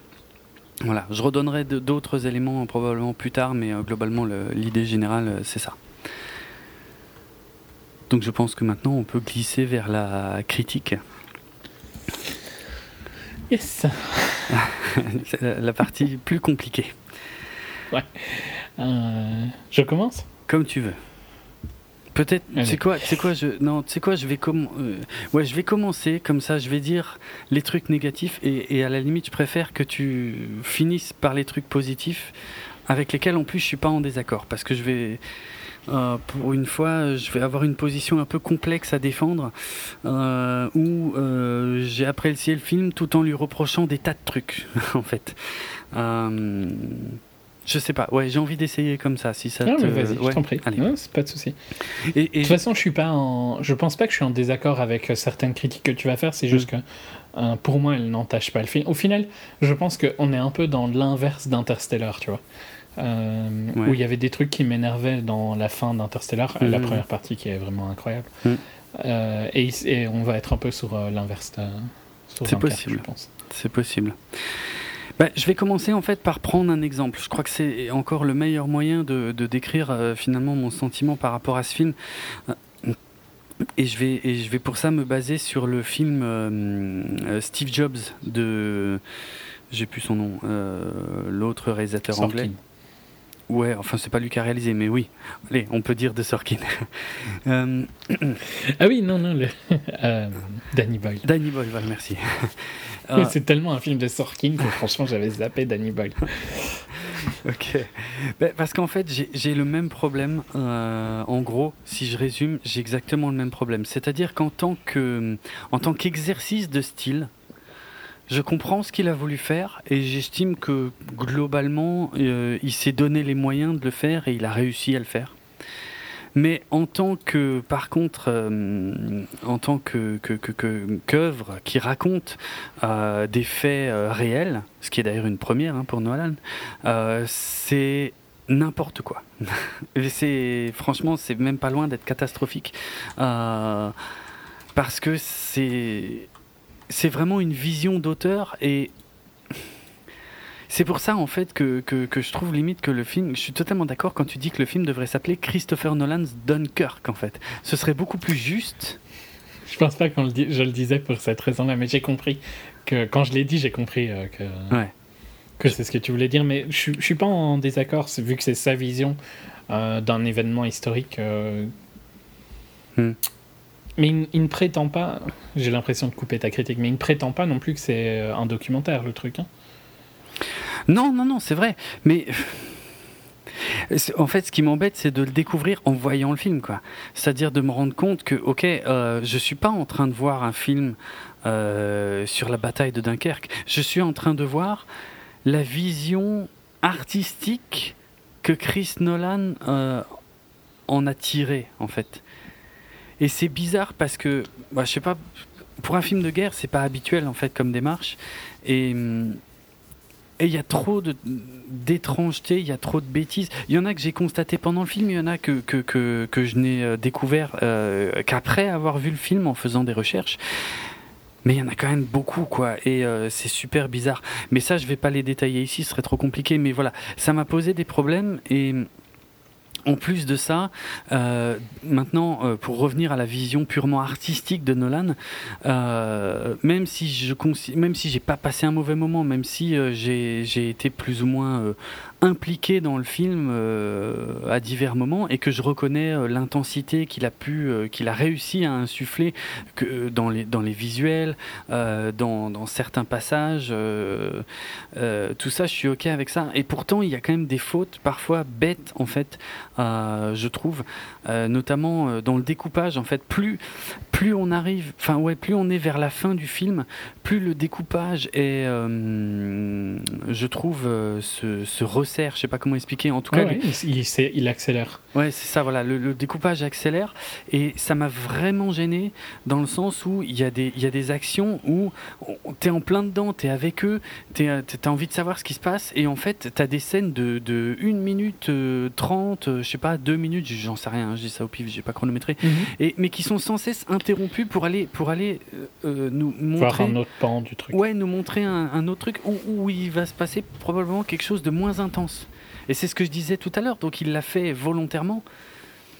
Mais moi, ça m'a vraiment posé problème. Au bout d'un moment, ça me faisait vraiment chier, quoi. Je veux dire, j'étais sur un groupe de personnages en particulier qui m'intéressait à ce moment-là plus que les autres, et ça me faisait chier qu'on aille sans cesse voir les autres et qu'on revienne et qu'on fasse tous ces va-et-vient. Et ça m'a, euh, c'est surtout vers la fin, hein, mais ça m'a vraiment gonflé en fait. Et euh, ça m'a gêné ça m'a gêné. Même si je considère pas du tout que le film est raté, euh, je considère que au contraire c'est un c'est une, expérience de cinéma intéressante. Euh, mais techniquement, il y a quelques défauts. Et en termes d'histoire et de narration, là, c'est euh, du grand n'importe quoi. Et, et, et, j'arrive plus à me loter de la tête. Et en fait, voilà, je, ça a été une, bonne expérience. Je, trouve que c'est sympa qu'il ait fait ça, il s'est donné les moyens, mais euh, pour moi, c'est sans plus. je, je, le classerais euh, au niveau des films de Nolan que j'apprécie le moins. Sans qu'il soit mauvais, je tiens à le répéter. Ok, c'est marrant parce que le truc de le truc de crescendo dans l'editing, dans le son et tout ça, moi je trouve que justement on voit vraiment que c'est son envie, tu vois. Et moi, j'ai mmh. totalement adhéré à ça. Donc, euh, sur ce point-là, tu vas forcément pas être d'accord avec moi. Moi, je trouve que. Euh, je vais déjà dire de base, je trouve que c'est un de ses plus grands films. Donc, euh, je trouve que c'est un de ses films les plus aboutis. je trouve qu'il a l'air de vraiment faire exactement ce qu'il a envie. Je parle pas de on, discutera plus tard, je suppose, de, de l'irréel et des arrangements historiques qu'il a fait. Euh, mais dans un sens, je trouve que c'est pas important parce que ça fonctionne bien en tant qu'histoire qu'il me raconte. Et pour le, je trouve qu'il arrive à passer une tension, une émotion, tout ça sans, sans, sans dialogue quasiment. Il y a quoi 30 euh, phrases qui sont prononcées pendant le film. C'est vrai, c'est vrai. Et ça, c'est pas rien. Je suis bien d'accord que ça, c'est un, un bel accomplissement en fait, parce qu'il s'est, il, comment, il s'est cassé le cul, en gros, à, raconter euh, son truc d'une manière qui est vraiment pas courante et qui est, qui est pas complètement, euh, quasiment nouvelle, quoi. Je dirais, je dirais, ça, ça a peut-être été fait, mais nouvelle, ça me paraît un peu fort. ouais, ouais, mais c'est pas courant en tout cas. C'est osé, ça, ça, je le reconnais, ouais. Pour un blockbuster qui coûte 100 millions et tout ça. Euh, le fait qu'il arrive à vraiment à, transmettre de l'émotion, à la fin j'avais les larmes aux yeux pendant le discours de Churchill, mhm. euh, je trouve que c'est super fort, tu vois, pour des personnages dont tu te rappelles quasiment pas les noms. Donc juste avec euh, du visuel et de l'audio, il arrive à passer tellement d'émotions, ça c'est quand même incroyable. Quoi. Et c'est là où je trouve que c'est un de ses films les plus aboutis, parce que je trouve que c'est un de ses films les... Et tu vas pas du tout être d'accord, parce que t'es pas d'accord avec la narration non linéaire et la rapidité vers la fin de, du montage. Mais justement, je trouve que le fait que le film dure 1h40, qu'il soit aussi précis et coupé, tu vois, vraiment euh, mm. parfaitement, mais c'est là où je trouve que c'est vraiment un de ses projets les plus aboutis. dans Interstellar, tu vas pas non plus être d'accord, hein, mais il y avait des longueurs et il y avait des trucs scientifiques qui me dérangeaient. Euh, et ici, c'est vrai que je pourrais être dérangé par les trucs d'histoire, tu vois, mais bizarrement, vu que ils sont pas dans le film, tu vois. Genre, pendant le film, je me dis pas, ah, ça, c'est pas réaliste, peut-être que toi, tu te le dis. Si, ouais, sur, pour certains trucs, oui. Ben, c'est peut-être pour ça que tu vois qui me dérange pas. Euh, alors que pendant Interstellar, je réfléchissais et je me disais, ça, je trouve pas que ça a du sens. Euh, surtout sur la dernière partie. Hein. On l'avait suffisamment discuté dans. Hmm. Puis il y avait le spoiler, 30 euh, secondes Interstellar, mais Matt Damon, je trouve toujours que c'est un truc qui fonctionne pas vraiment. oui, c'est vrai que c'est bizarre. Euh, ça n'empêche qu'une des, une des scènes de tension les plus des, dix dernières années au ciné, c'est clairement la scène où il se détache. Hein. Euh, bah ouais. Ça, il n'y a pas de souci. Euh, mais je trouve que tout, tout, le plot autour de Matt Damon fonctionne pas trop. Et ici, je trouve que justement, c'est super maîtrisé. Quoi.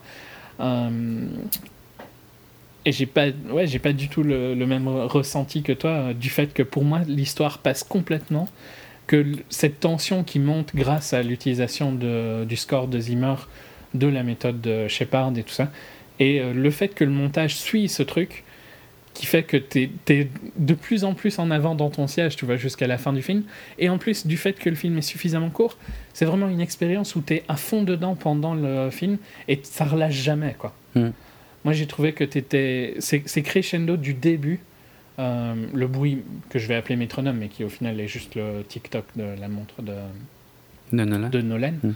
Euh, démarre, tu vois, et ça, ça, se finit 1h40 après, et je trouve que c'est presque comme si t'avais pas pris ta respiration, quoi, pendant, pendant le film. Euh, bon, c'est apparemment pas du tout la même expérience que t'as eu. Non, attention, euh, je, moi c'est pas à ce point, hein, je me suis pas ennuyé, mais j'étais même à fond dedans, et, euh, et, j'ai ressenti ce, ce, crescendo, donc je, j'ai dit hein, que ça allait être compliqué pour moi, parce que je suis pas en désaccord avec ce que tu dis globalement. Euh, tout ce que tu vois, tous les petits trucs que tu reproches en dehors de la véracité de ce qui est raconté, qu'on viendra après, mm. mais qui m'a pas dérangé pendant le film, je maintiens.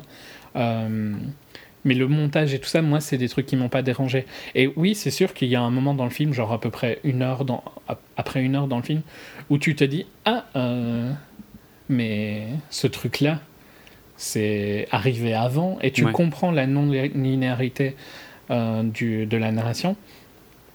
Et donc oui, pendant genre 5 secondes, je trouve, enfin, ou une minute, t'essayes de reconstruire le truc dans ta tête. Et moi, je l'ai fait. Et puis après, ça a été, tu vois. Et j'ai accepté. Et c'est vrai que voir le film en sachant que c'est non linéaire, et il te donne hein, des indices que ça va être non linéaire dès le début. Hein, c'est pas c'est pas des indices de toute façon, c'est clairement dit que la partie sur Terre, voilà, c'est écrit. La, la, partie sur Terre c'est une semaine, la partie sur mer c'est un jour et la partie dans les airs c'est euh, une heure. Euh, mais sauf qu'il raconte les trois en même temps. Enfin, je te laisse je te laisse terminer. Mais... non, il raconte tout à fait les, les trois en même temps. Et, et, le, et, c'est vrai, il se, il se rattrape vers la fin pour euh, passer d'un à l'autre en permanence. Mhm. Et moi, je trouve que ça, ça fonctionne, mais je, peux voir pourquoi ça dérange, tu vois, si tu si tu l'acceptes pas au moment où tu le comprends vraiment. En gros, moi, je l'ai compris plus. Euh, euh, il y a un changement de d'heure pendant le film et visuellement, ça se voit, tu vois. Ouais. Euh, quand ils prennent Cillian Murphy, quoi. Ouais, ouais c'est le moment où tu, tu arrives à réajuster tout et à reconstruire la, la timeline pour moi à ce moment-là. Enfin, c'est à ce moment-là que moi je l'ai fait en tout cas. Peut-être que d'autres l'ont fait avant et tout ça. Et je l'ai accepté, j'ai reconstruit et après j'ai suivi le truc et j'ai apprécié, tu vois, de, de, me dire ah oui, ces trucs-là et tout ça. donc moi, tout ça, ça a été du positif. Je dis pas que ne pas le savoir avant, ça aurait été peut-être intéressant aussi, tu vois. Je suis curieux de voir le film et de revoir en sachant exactement ça, hmm. voir euh, le feeling que ça donne. Mais ouais, vraiment une expérience euh, incroyable quoi pour moi. Euh, et un de ses plus grands films. Donc. Euh, qu'est-ce que je voulais Je voulais dire un truc, mais je te laisse continuer. Ok. Bah, je vais euh, alors revenir un petit peu sur le montage parce que il y a, y a, le découpage de la fin effectivement qui m'a un peu emmerdé, mais c'est pendant un passage bien précis. Hein. Je dis pas qu'il a complètement foiré le, montage de son film, mais il y a un passage où, où j'ai trouvé que c'était lourd. Euh, mais maintenant, effectivement, sur cette histoire de, non-linéarité, c'est vrai que c'est un pari euh, de dire, ok, je vais, raconter trois histoires qui euh, forcément euh, ont, un, point commun. à un moment ou à un autre, mais qui ne se déroulent pas sur la même temporalité, mais pourtant je vais toutes les trois les raconter sur l'ensemble de la durée de mon film. Donc, pour être plus clair, même si on voit les aviateurs dès le début du film, euh, leur histoire à eux ne dure qu'une heure, alors que ceux qui sont sur la plage de Dunkerque, leur histoire dure une semaine. Donc même si on passe de l'un à l'autre, en fait, quand euh, le tout début, quand les aviateurs, on va dire, euh, quittent l'Angleterre, eh ben, ça ne se passe que finalement que tout à la fin de l'histoire de ceux qui sont sur la plage de Dunkerque. Et globalement, ça pose pas trop de problèmes. Je l'ai, accepté et compris assez vite. Et donc, entre les deux, il y a ceux qui sont sur mer où là, ça se passe sur un jour.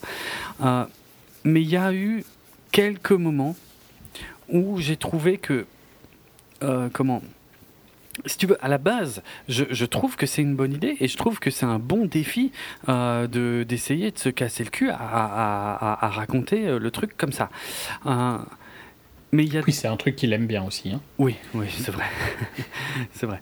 Mais euh, il y a des moments où j'ai trouvé que, que, que ça foirait en fait, que ça fonctionnait pas. C'est-à-dire que si je vois un truc qui se passe euh, relativement tôt dans le film, euh, et que on y revient, mais par le biais d'un autre point de vue beaucoup plus tard dans le film, et qu'on revoit la même chose, et qui réinsiste beaucoup sur la scène, je me dis non, là mon coco, t'as un peu loupé ton, ton, ton effet, parce que j'ai déjà vu cette scène, et je sais ce qui se passe, et ce qui m'intéresserait, c'est de savoir ce qui se passe après, mais est-ce que ça vaut le coup? Enfin, je veux dire, la tension, elle est, elle est là que la première fois que je vois la scène, en fait, pas la deuxième. Euh, ça marche moins bien la deuxième fois. Et c'est des trucs tout bêtes, mais après, c'est ce sont des défauts. Moi, j'aimais bien de voir l'autre angle de vue. Quoi. Ah, je suis d'accord que la tension est forcément moindre. Mais c'est ça, voilà. Moi, j'ai rien contre l'angle de vue. Je, je, mais par contre, j'ai essayé d'être attentif à la façon euh, dont il nous montre ça, à, à ce qu'il essaye de nous faire ressentir quand on revoit la même chose une deuxième fois. Et je suis désolé, mais ça ne fonctionne pas aussi bien. Probablement pas autant qu'il le voudrait, parce que Enfin, en fait, le problème, c'est qu'il appuie plus dessus la deuxième fois que la première fois. Mais le problème, c'est que je l'ai déjà vu. Je suis d'accord.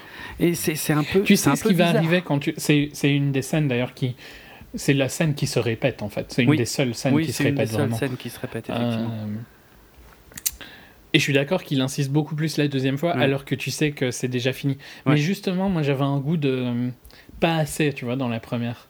Et donc, euh, j'étais content de voir plus de cette scène-là je peux pas argumenter qu'il y a forcément moins de tension à partir du moment où tu sais. Mais en fait, tu, il prolonge la scène, tu vois. Oui, voilà. Euh, mais j'aurais j'aurais préféré qu'il aille plus rapidement sur la suite que de nous remontrer d'abord euh, la même chose, en tout cas. Et là, je trouve. Parce que je trouve qu'après, il y a de la tension. Après, il y a de la tension, je suis bien d'accord. Et.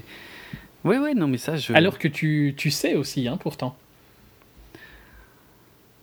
Ouais, enfin, ce qui est intéressant justement à ce moment-là, c'est que tu te rends compte qu'une chose que tu as vue d'un certain point de vue n'était pas ce que tu pensais d'un autre point de vue. Donc ça, c'est là où je trouve que la scène est excellente. Ça, c'est malin. Ça, je suis d'accord.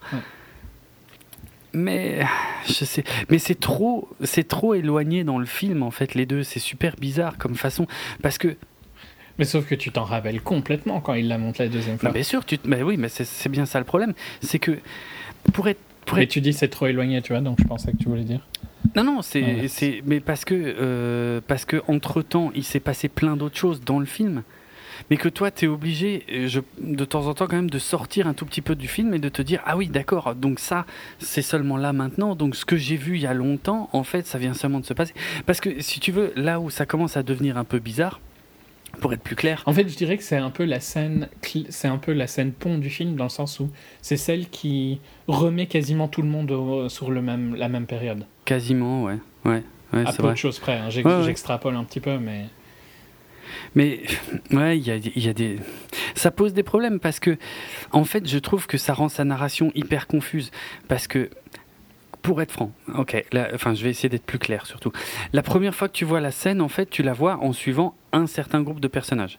Forcément, la mhm. deuxième fois que tu vois la scène, c'est euh, en fait, tu vois, euh, tu la vois du point de vue d'un deuxième groupe de personnages, mais euh, ça implique quand même donc le premier groupe de personnages.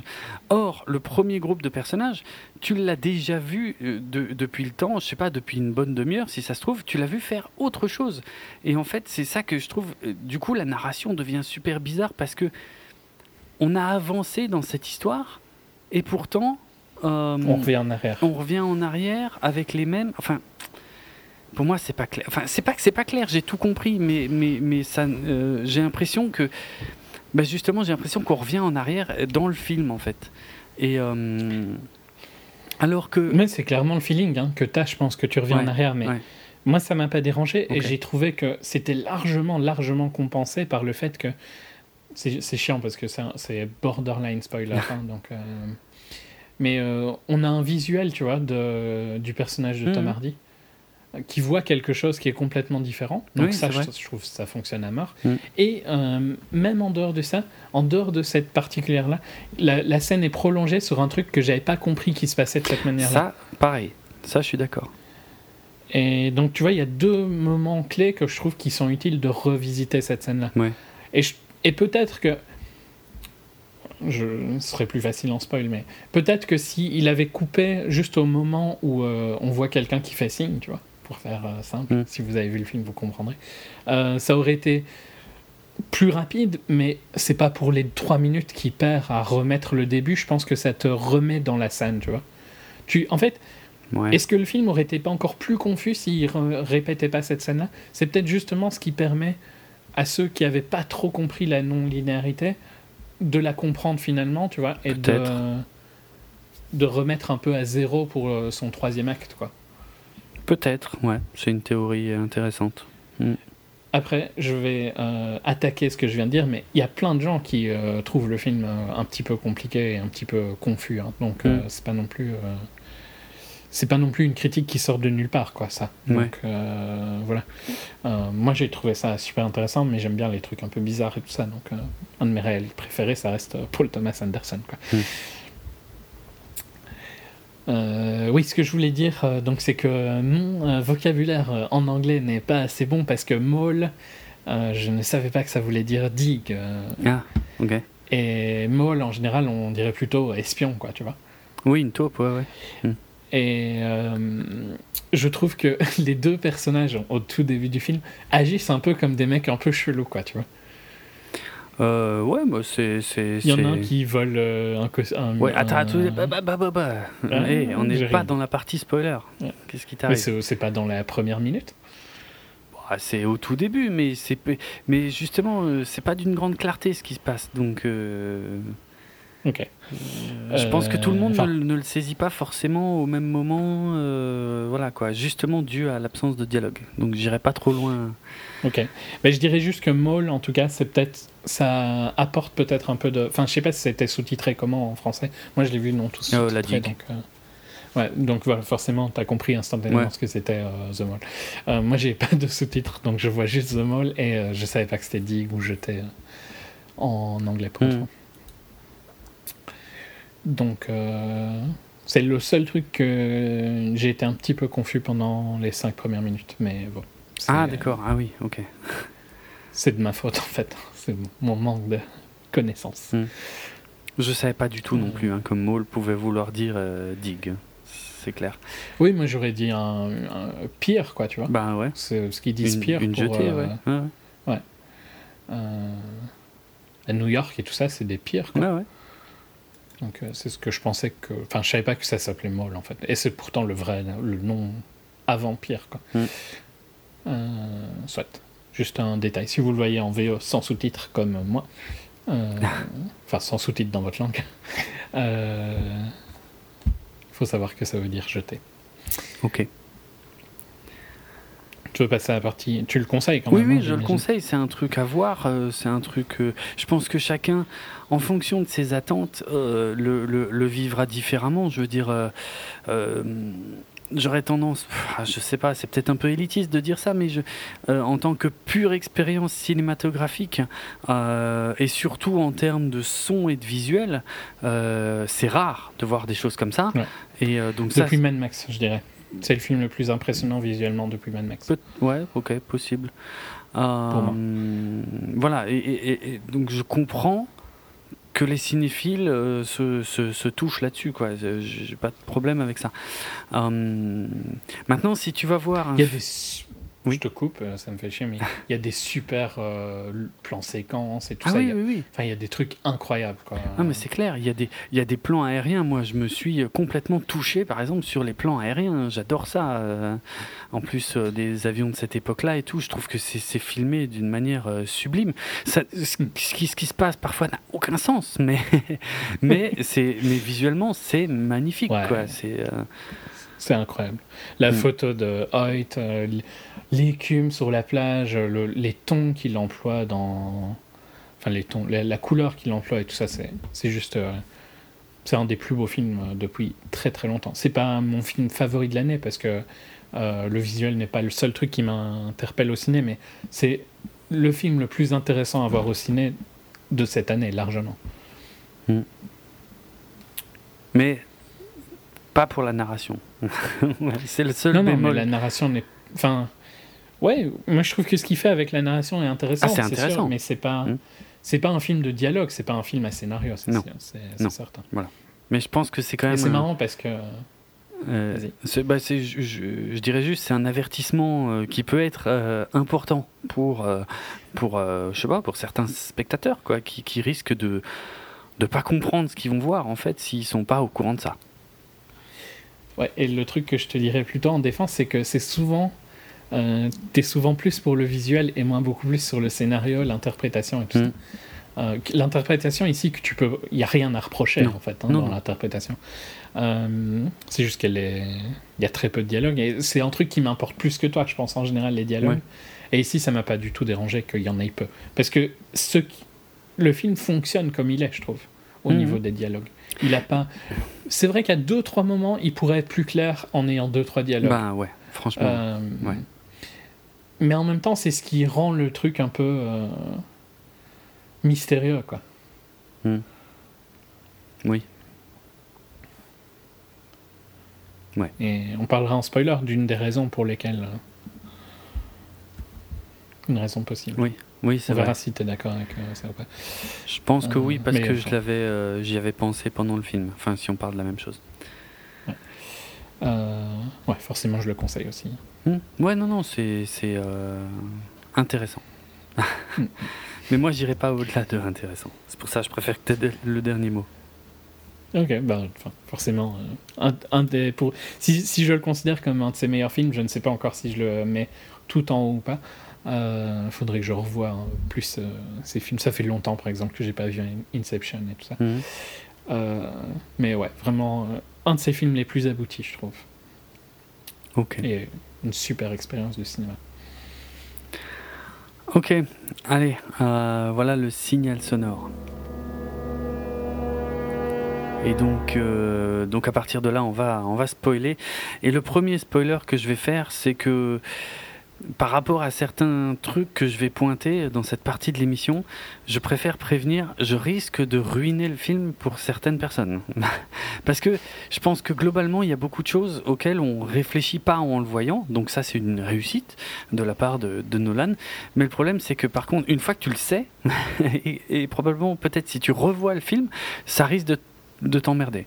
Donc voilà, je préfère... Euh, prévenir de ça, c'est peut-être un peu présomptueux. Bon, bah, je m'en vais. Euh, bon, non, mais par, par, exemple, tu vois, tout au début, euh, en termes de mise en scène, oh, j'ai pu comprendre ce que, ce que Nolan essaye de faire. Tu vois, il nous, il, nous, il nous donne un peu le contexte. On a les soldats anglais qui se baladent dans les rues de Dunkerque, qui se font tirer dessus.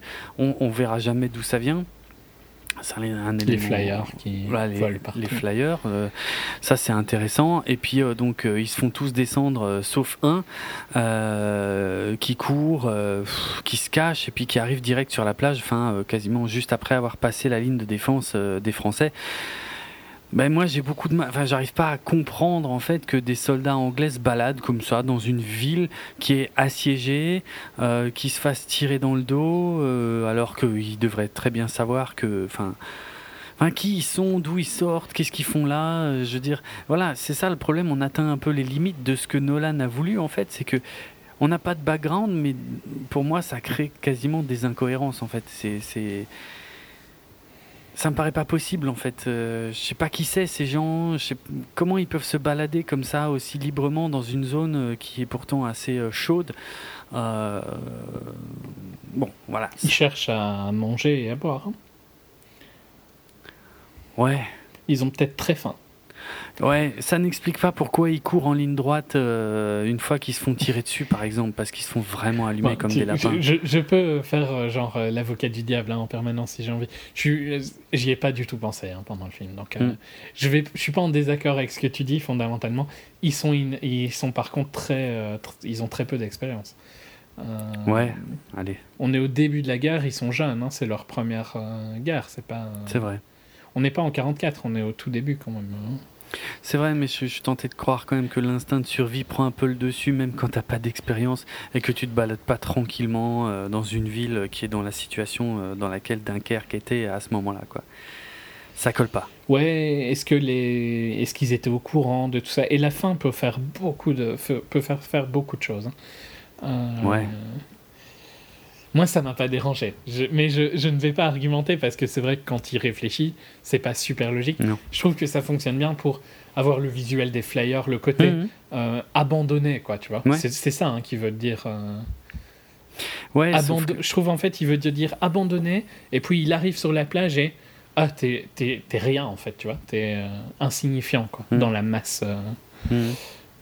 je les émotions qu'il arrive à retransmettre visuellement, je trouve, fonctionnent.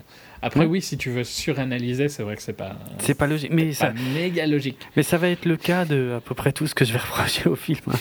Euh, ça va être toujours comme ça. Par exemple, une fois qu'il rejoint la plage, euh, il a envie de chier, ok, pas de souci, il va derrière une dune, et puis il y a un mec qui est en train d'en enterrer un autre et qui finit de mettre un, un comment, un, l'uniforme. Euh, ok, je comprends, je comprends ce que Nolan veut nous montrer, je comprends ce qu'il veut qu'on comprenne pas tout de suite, ou en tout cas qu'on ait des doutes. Ce que je ne comprends pas, c'est pourquoi notre héros, sans rien dire, va l'aider à, finir d'enterrer le cadavre et que jamais ils se demandent même pas leur nom, rien, nom, unité quoi. C'est le B à bas pour les militaires en général et euh, ils ne se parlent pas. Et tu vois ça, ça fait partie des moments où moi je cogite en voyant la scène, tu vois, je me dis ok c'est bizarre. Euh, tu ne l'acceptes pas et tu réfléchis trop. Bah c'est ça. Mais mhm. moi dis-toi que j'étais à fond dans l'idée que c'était des espions. Hein. Ah, ah, bah oui à cause avec le truc The Mall. The Mall ouais ouais.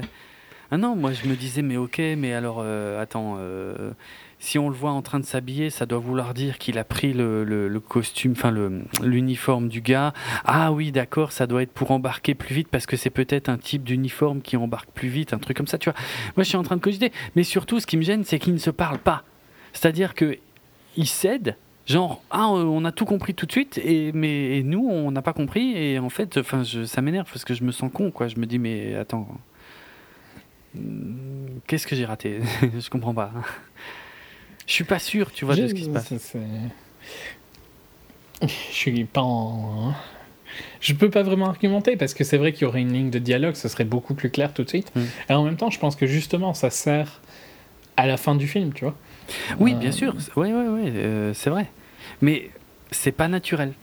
C'est, on, dirait vraiment que Nolan euh, est à côté d'eux, leur dit surtout parlez pas. Hein. Vous faites votre truc, mais vous parlez pas. Et c'est pas naturel. Mais c'est surtout que c'est Harry Styles, il n'a pas besoin de parler, il existe. Non, c'est pas encore Harry Styles là. Non, c'est pas encore lui, merde. Je le reconnais vraiment pas hein, pour le coup. je pensais que c'était lui pour le coup. Euh, je sais, je saurais même pas te dire lequel c'est en fait. Bah c'est euh, euh, Fionn Whitehead, donc qui interprète Tommy, ouais. qui va chier derrière la dune. Et l'autre c'est donc Gibson. Gibson. Et euh, il est où en fait? C'est quand qu'il est là, euh, Alex? Oh, euh, Pour moi, c'est après, après le bateau qui coule. Ouais, ouais. C'est sur la plage, quoi. C'est en fait, c'est à partir du moment où ils vont se planquer dans le bateut qu'il est là, One Direction. Hmm, Donc il arrive assez tard, quand même. Ouais, ouais, super tard. soit. Je, je, je, ne suis pas en désaccord avec ta critique, ça, mais je trouve que ça sert le film. Ouais, ouais, non, mais j'ai bien compris aussi à quoi ça servait plus tard. Mais ouais, pas naturel. Allez, je vais encore comme ça en lister quelques-uns. Euh, le premier euh, Stuka qui descend euh, donc pour, pour allumer la plage. Bon, il y a ce plan hein, assez impressionnant euh, euh, où, où, ils se couchent tous et puis on voit en fait il y a la moitié de l'écran où on voit le, le, le, gamin là, Tommy euh, qu'on va suivre et, et, en fait on voit les, les, autres qui sont couchés derrière puis les explosions en ligne droite jusqu'au mec qui vole, tu sais. Mhm. Ça, c'est impressionnant. C'est super fort. Mhm. Mais ce qui est stupide, par contre, c'est que sur les plages de Nolan, il n'y a rien il n'y a que des soldats en ligne. Euh, dont les premiers parfois avec les pieds dans l'eau, ce qui pareil n'a pas beaucoup de sens parce que Enfin, tu vois pas trop de bateaux en fait. Alors il y en a peut-être un peu, mais tu vois pas trop de bateaux. Et Pourquoi est-ce que est-ce alors aligner les mecs, je vois pourquoi, mais pour ça il faudrait un peu habiller ton décor. Il faudrait qu'il y ait des canaux, il faudrait de la, circulation, il faudrait qu'on voit mieux les bateaux qui sont euh, au fond. Et là on les voit quasiment pas. Et t'as as vraiment l'impression qu'ils attendent que les bateaux arrivent, mais avec les pieds dans l'eau, ça n'a aucun sens. Et en plus, par rapport au, à la réalité. J'approuve totalement que tu es en train de gâcher le film à plein de gens. Ah bah oui. Parce que c'est vrai que ça n'a pas beaucoup de sens, mais ça, rend tellement bien. Mais c'est ça, c'est un alignement à la Nolan, ça rend super bien à l'image. Lui, il fait ses plans au millimètre et tout, il fait un truc de fou. Mais ça n'a aucun sens ce qu'on voit, quoi.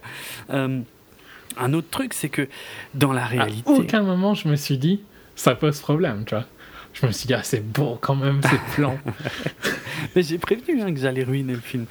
Euh, parce qu'un autre truc, c'est qu'il y, avait, euh, y avait des batteries de DCA sur la plage. Je veux là, dans le film, en fait, à chaque fois qu'il y a un Stuka, alors déjà un Stuka tout seul, euh, qui sort de nulle part, ce qui, pareil, n'a pas beaucoup de sens, hein, ça, ça se passait pas vraiment comme ça. et en fait, les, en gros, tout ce qu'ils peuvent faire, c'est se coucher et prier, quoi. Et c'est faux. Je veux dire, il y avait, il y a des photos historiques où on voit les, les batteries de DCA sur la plage. Et Nolan, et, et, je parle même pas des véhicules, mais il faudra, il faudra que je le mentionne aussi, mais je veux dire, euh, l'armée anglaise, là, dans version Nolan, c'est que des hommes. Et euh, à un moment, ils vont nous montrer quelques camions alignés qui n'ont pas servi à grand chose d'ailleurs. Euh, et c'est tout. Et, et, tout à l'heure, quand je vais te dire le nom. des hommes en rang. Euh, le, nombre de véhicules et de matériel qui étaient réunis sur ces plages, tu vas halluciner quoi. bon, qui n'était pas que sur les plages, qui, était aussi dans, un peu dans toute la région, mais je veux dire, je vais tout de suite le, placer maintenant. Est-ce que tu. Euh, moi, moi non, hein, pour être franc, mais est-ce que tu as, avais entendu parler d'un film sorti en 2007 euh, qui s'appelle Atonement en VO et Reviens-moi en VF Atonement, ça me dit quelque chose en tout cas. Ok, c'est un film donc réalisé par euh, Joe Wright euh, et c'est avec James McAvoy et, et Kira Knightley dans les rôles principaux. Ouais, ouais. Je, je, je ne sais, franchement, je n'ai plus aucun souvenir si je l'ai vu ou pas, mais je, je vois le film que c'est. D'accord. Et il y, a, euh, y a un passage du film en fait qui se, qui se passe justement pendant, euh, la, pendant la bataille de Dunkerque, donc sur la plage de Dunkerque, donc littéralement au même endroit que, que le film de, Nolan, et, qui en plus, moi j'ai découvert qui est un, un, moment de bravoure cinématographique assez impressionnant parce que c'est un, un, un plan séquence de plus de 5 minutes. Euh, complètement hallucinant que, j'ai euh, vu euh, sur YouTube. Hein. il suffit de taper, on s'en fout hein, de la langue, c'est pas en français, mais bon, tu tapes Atonement et Dunkirk sur YouTube et tu peux voir tout le plan séquence et tu peux voir la vraie ambiance en fait qu'il y avait pendant, pendant ces 10-15 jours. et on peut pas je, veux bien croire que l'armée anglaise soit extrêmement disciplinée et tout, mais pas au point de rester aligné comme ça en randonnion pendant 15 jours. Quoi. Je veux dire, dans, euh, dans Atonement, reviens-moi, en fait, il y a des hommes partout. Euh, c'est pas que c'est le bordel. Le bordel bah ouais, c'est un peu le bordel, mais je veux dire, voilà, mais c'est beaucoup plus réaliste, quoi. Tu vas gâcher mon, mon superbe paysage désolé, là, avec ton bah, bordel. oui, mais c'est beaucoup plus réaliste, quoi. Je veux dire, il y en a, euh, il y en a qui s'occupent, il y en a qui se battent, il y en a qui chantent, et puis il y en a, sur, il y en a surtout partout. Et quand on regarde les, les, les des photos de l'époque, c'est pareil. Il y, a, il y a, les plages sont noires de monde, en fait. C'est pas euh, tout blanc, euh, tout immaculé, et puis avec juste quelques lignes quoi. C'est n'importe quoi. Mais c'est trop beau. Mais je ne dis pas le contraire. je ne dis pas le contraire. Parce que j'ai, en fait, c'est marrant parce que je vais rien pouvoir dire, tu vois, tes critiques qui sont très logiques. Mhm. Euh, mais c'est trop beau, quoi, ces plans. C'est trop, son, le paysage désolé, comme ça, mhm. complètement nu, est incroyable. Et c'est la force du film, tu vois. S'il avait fait. En fait, ça aurait été un film on revient au Christopher Nolan's Dunkirk. Hmm. Euh, s'il avait fait un film comme tu décris, c'était plus le même film. Je suis bien d'accord. pour euh, rendre ce truc euh, vraiment euh, magistral, pour en faire ce qu'il a fait, il fallait une vision, tu vois, complètement bizarre. C'est vrai que ça n'a aucun sens que ces gens attendent en rangée, sans bouger, sans s'asseoir, sans rien faire, de crever, globalement. Bah Et moi, tant qu'à faire, si je vais crever dans une heure, je m'assieds, hein, tranquille. Quoi. je reste pas les pieds dans l'eau bah ouais. à me les geler. Mhm. Parce que ça a pas, il a pas l'air de faire chaud. Non. Ah non, non, non, mais euh, euh, c'était, j'ai dit quoi? C'était entre mai et juin, je crois, mais euh, il faisait un temps dégueulasse quand même. Hein. ils disent dans le film qu'il fait pas trop froid, parce que ils leur disent qu'ils peuvent nager. Mais bon, il fait quand même pas chaud si tu vas à la mer du Nord. Enfin, j'ai déjà été à la mer du Nord un peu après Pâques. Il fait pas chaud, non Ouais, non. C'est clair. Dans, Dunkerque, la mer du Nord, même chose. Quoi. Hum, hum. Il y a... Allez, je continue ma petite liste. Euh, quand les deux, euh, quand nos deux héros, on va dire, euh, vont donc sans échanger le moindre mot, hein, euh, euh, attraper un brancard, bon, donc dans l'espoir euh, d'embarquer sur un bateau, et que, mais pour ça ils doivent traverser justement une, digue noire de soldats. Alors c'est un des rares moments aussi où on a une mention des, des soldats français hein, qui sont pas contents de ne pas pouvoir embarquer, ce qui est le reflet d'une réalité de l'époque, hein, c'est-à-dire que les, les, Français avaient effectivement le sentiment de pas trop être privilégiés.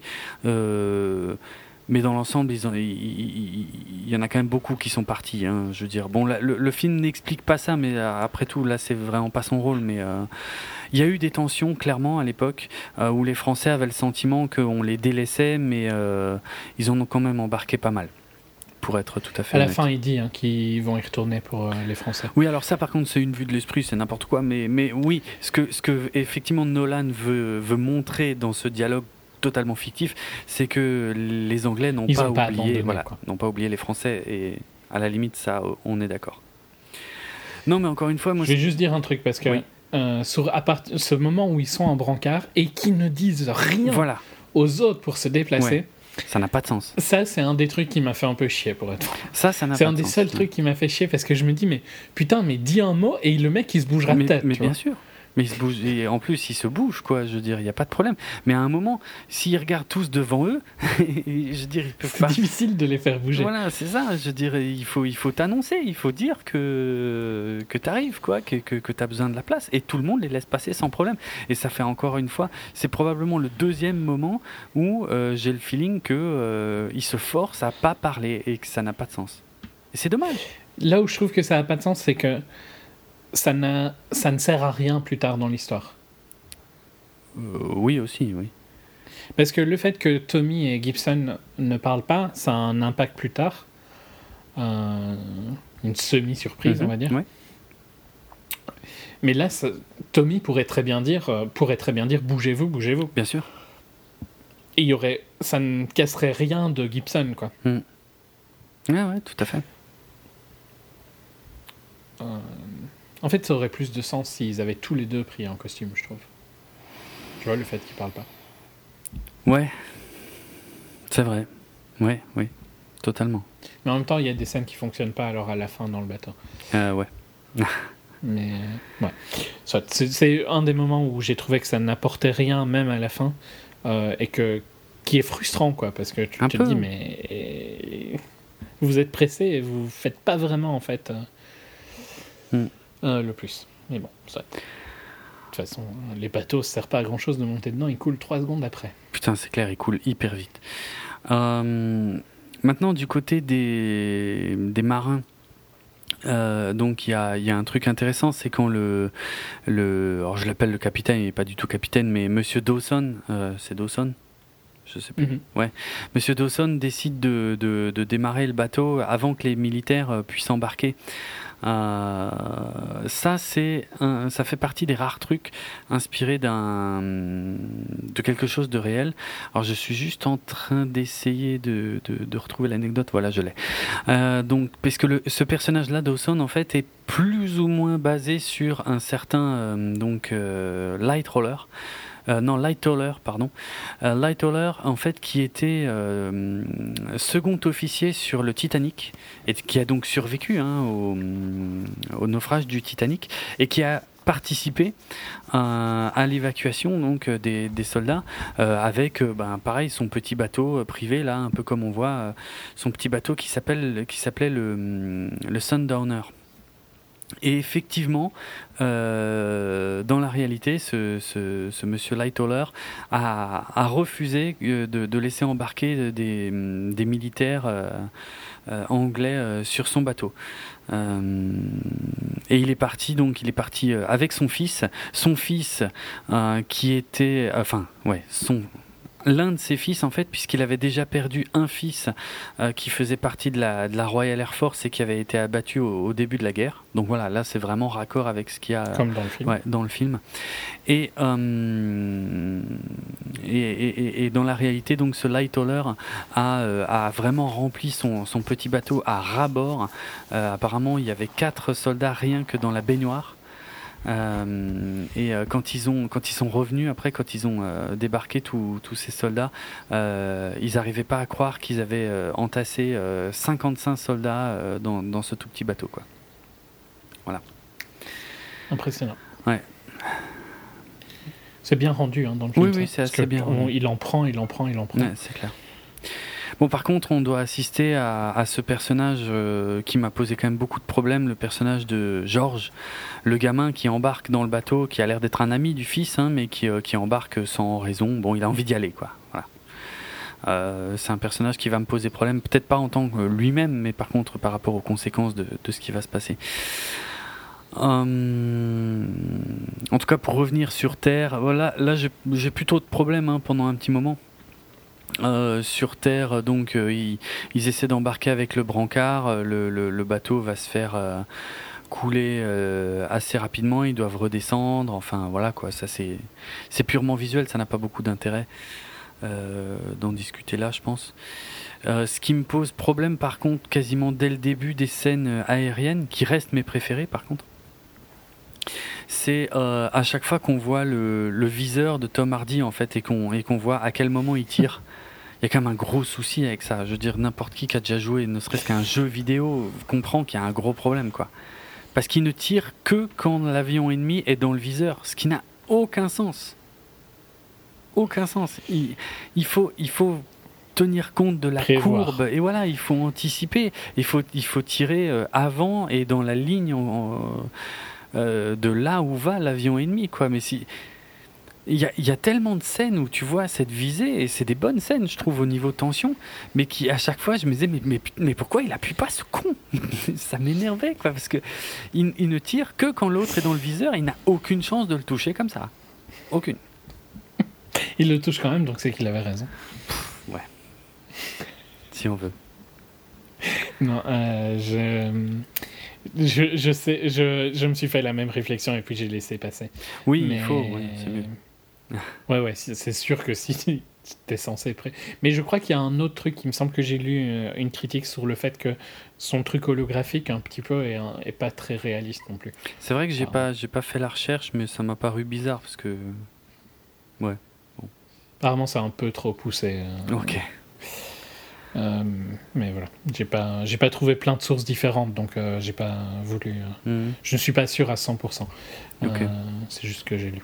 Parce que quand, pareil, quand, quand Tom Hardy se fait toucher euh, et qui dit euh, à son collègue Ah, euh, j'ai juste mon, ma jauge qui est morte, mais non, non, c'est bon, je perds pas de carburant. putain, qu'est-ce que t'en sais, quoi? Il le verrait quand même, hein, s'il perdait du carburant. il le sentirait peut-être. Je suis pas sûr. Franchement, dans une situation comme ça. Ça m'a paru un peu gros, quoi. Ça, ça, ça, me dérange pas du tout, je trouve, parce que. Ah euh, il se sacrifie en fait, tu vois. Il se dit, ben ça va. Et il faut que je reste là pour aider. Oui, bah c'est ce qui va. Oui, bah, ça, il va nous le faire euh, fois mille encore à la fin, quoi. Mais euh, mhm. c'est un peu beaucoup pour un seul pilote, quoi. Je veux dire, soit il était complètement suicidaire, soit c'est un héros incroyable. Mais je. C'est un héros incroyable. Ouais, mais tu trouves pas que ça colle pas avec le reste du film Je veux dire, on, qui est censé nous, ben, nous montrer des gens ordinaires?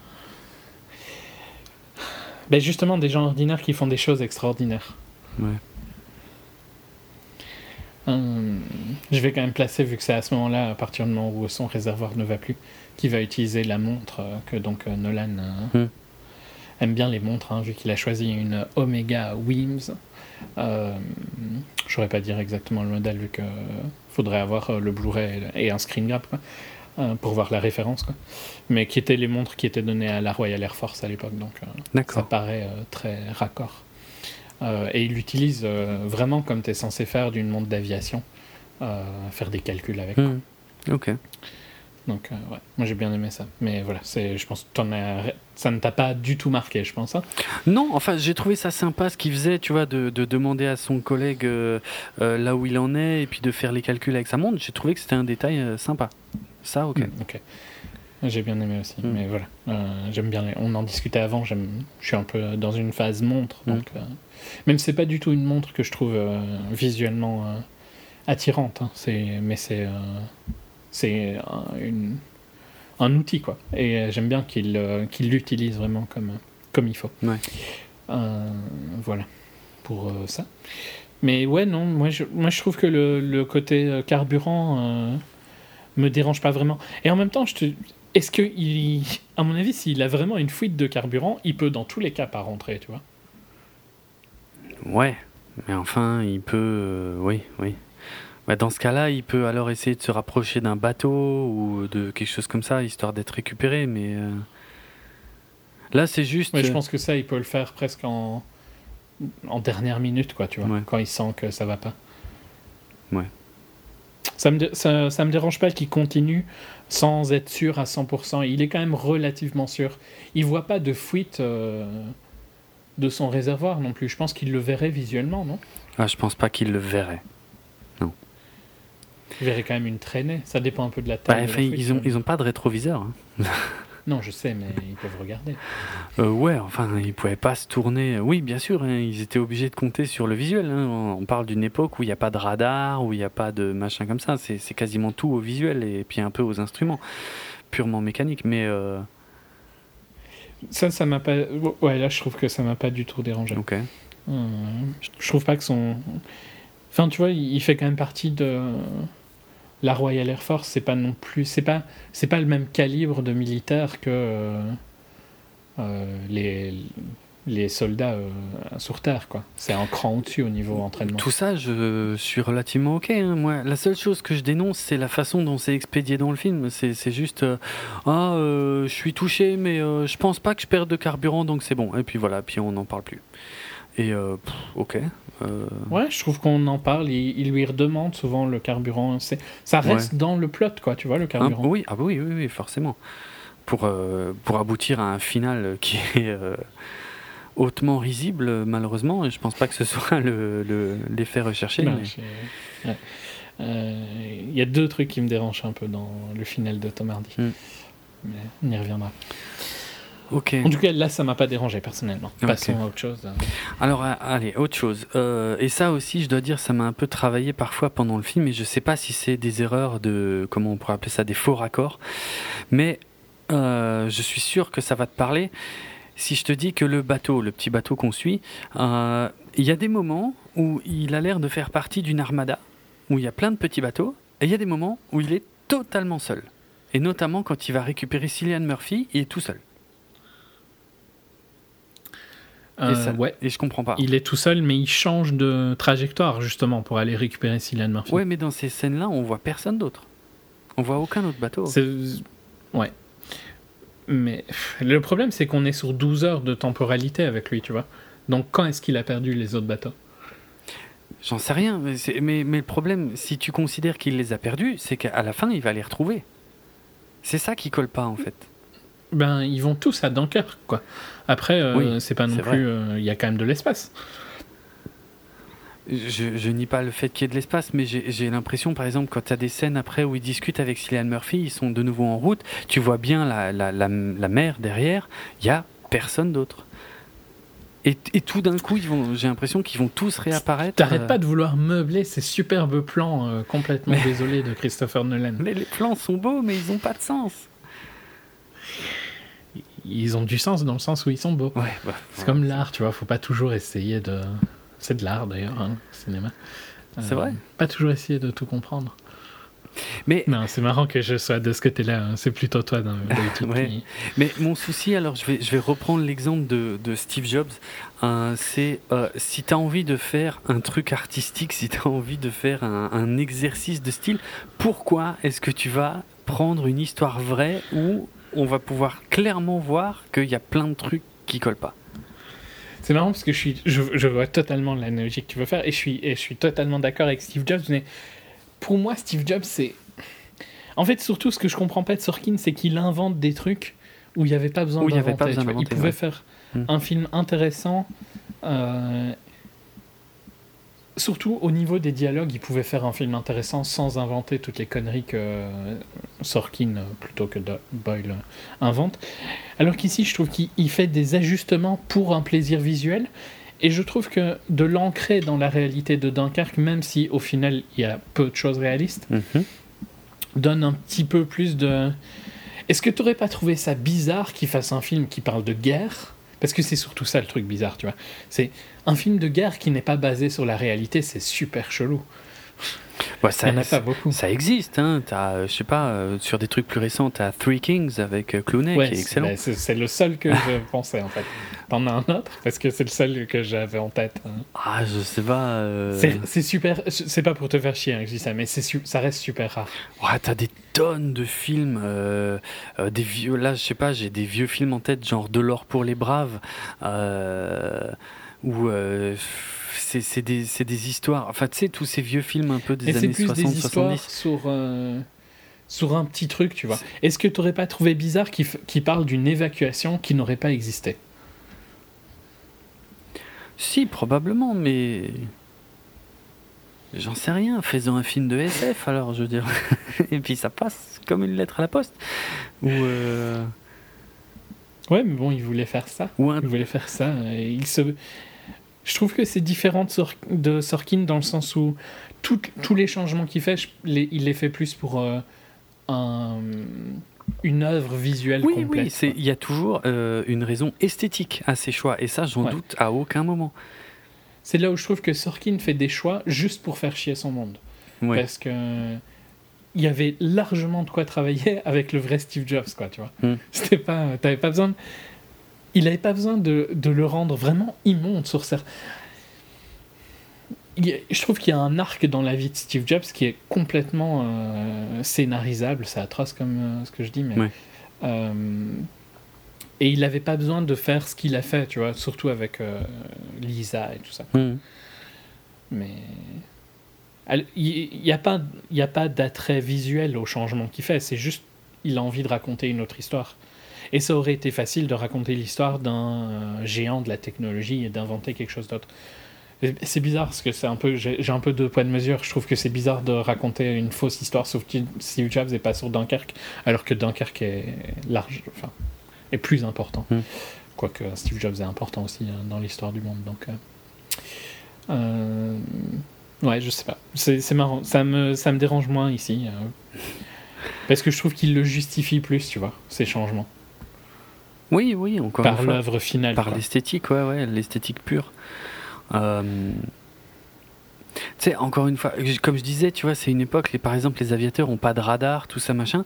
Et quand euh, les Anglais arrivent, par exemple, sur le bombardier allemand, euh, il le met dans son viseur, mais il tire pas. en fait, on dirait qu'il attend que l'autre commence à faire des zigzags pour commencer à lui tirer dessus, alors que les, les Allemands peuvent pas les voir venir, en fait, ou, ont très peu de chance, quoi. Euh, en tout cas, ils mettent un temps fou à les voir venir et à ce que les chasseurs allemands se mettent à, à, chasser les, les, chasseurs anglais. C'est des beaux plans, mais c'est bizarre, quoi. Tu, tu te disais pas, toi, mais tire, putain, tire, pour une fois, tu, tu l'as dans ton viseur. J'ai pas envie de le dire, mais si, euh, sur ce moment-là, je me disais, mais faut tire maintenant, c'est bon.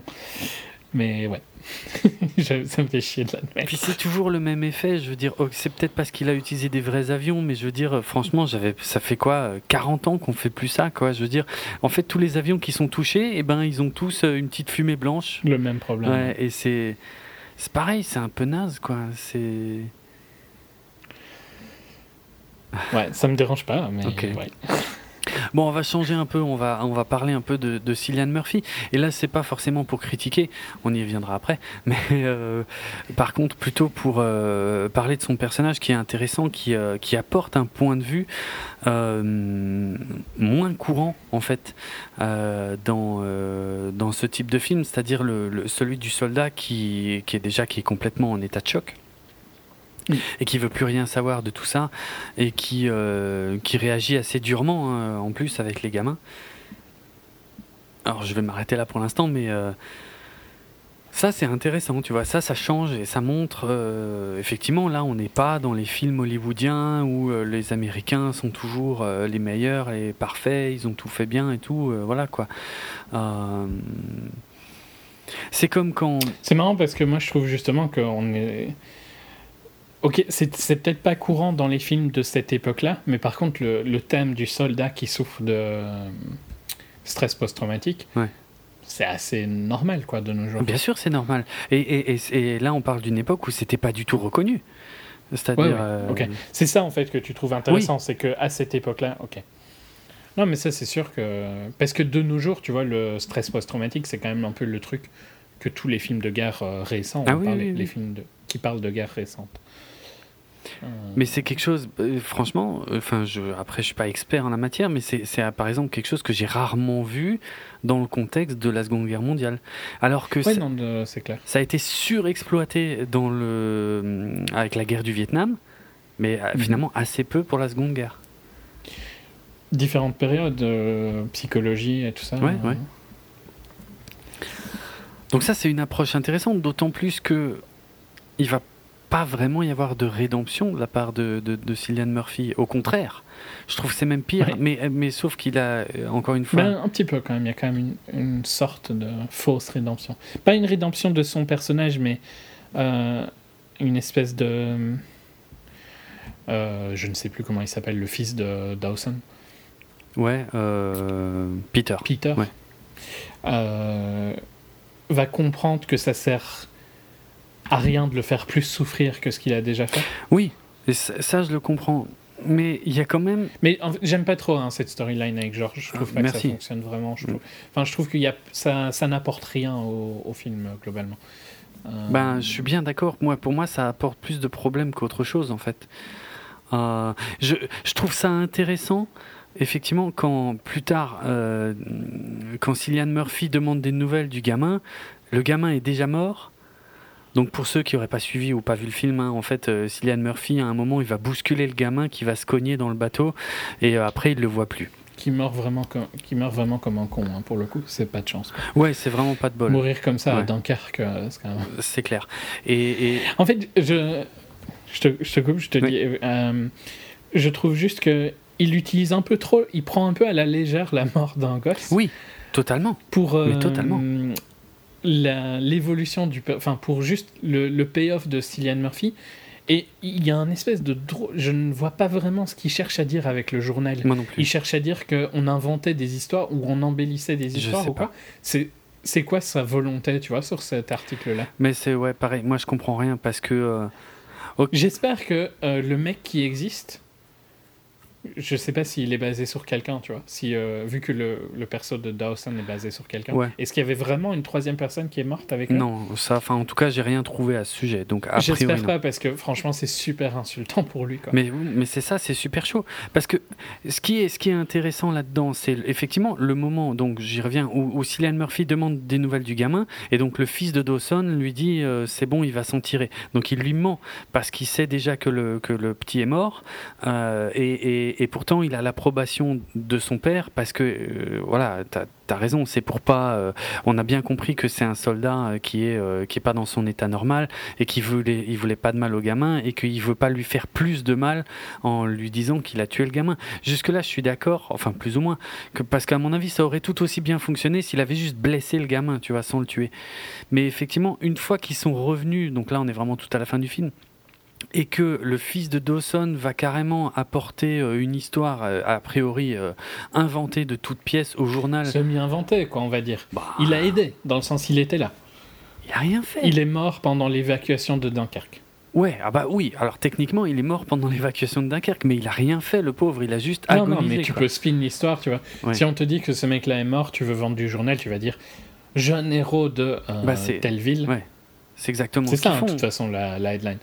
Mais hum, Ouais, sauf que- c'est mérité par rapport au fait que il y a, y a, hein, le setup de ce, ce- ce payoff est, est mis dans le film. Georges dit euh, Oui. J'espère un jour être dans le journal. euh. Hum, hum. Oui, montrer que j'ai fait un truc Mais- important. Ouais. Et c'est et, et c'est là où je trouve que c'est super malsain parce que t'as pas fait un truc important, quoi, tu vois. Et t'as envie d'être. qu'on se rappelle de toi sur un mensonge. Enfin. Je comprends ce que euh, Peter veut faire, tu vois, en allant apporter l'article. Ouais. Il veut honorer la mémoire de George et tout ça. Mais je trouve qu'il le fait pas vraiment, en fait. Bah non. je veux dire, euh, moi je reviens même un peu en arrière. Je comprends qu'ils veuillent euh, un peu euh, épargner le soldat Cillian Murphy au moment où voilà où il n'est pas dans son assiette. Mais après, il n'y a pas de conséquences. Il a quand même tué un gosse, quoi. Qu'il l'ait fait exprès ou pas, dans son état normal ou pas. Ok, et il a quand même tué un gosse. Je veux dire, les parents de ce gamin qu'on voit jamais, dont on n'entend jamais parler, c'est comme s'ils n'existaient pas et qu'ils n'ont jamais demandé de compte, quoi. C'est genre, euh, ah bah il a eu un bel article dans le journal à la fin, euh, qui est un tissu de conneries, euh, mais euh, c'est c'est bien, c'est une belle histoire. Moi, cette, cette- Ouais, le- ça me dérange beaucoup. Le- hein. je, je suis d'accord avec toi et dans un autre sens, tu pourrais dire est-ce que c'est est-ce qu'au moment d'une guerre, ce genre de trucs qui sont vraiment des accidents sont les trucs les plus importants à faire, tu vois? Mais je comprends, c'est de lait hein, ce que je dis parce Mm. que Oui. je comprends, il y a, les parents euh, peuvent demander des comptes. C'est Bah, vrai qu'il a tué quelqu'un et Carrément, quoi.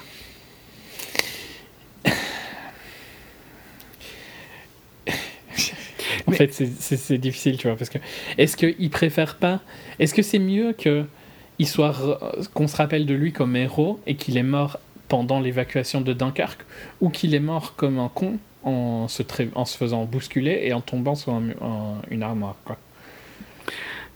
J'ai envie de dire, pour moi, le problème, c'est qu'il est mort, en fait, et que, euh, y a- y a- y a- en plus, il y a quelqu'un qui en est responsable, tu vois. Il s'est pas tué tout seul, le gosse, et qui- et qu'il n'y a pas de conséquences à ça. Ça, ça me gêne beaucoup, et je comprends pas pourquoi Nolan est allé s'embarquer dans cette histoire.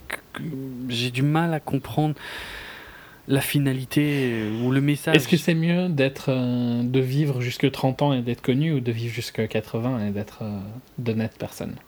Et t'as l'impression que c'est le thème du film, ça? Parce que moi, pas. Non, non, pas du tout. Je te, je te pose une Ouais, ouais, question non, qui je- est dans un de mes films préférés. Ah, ok.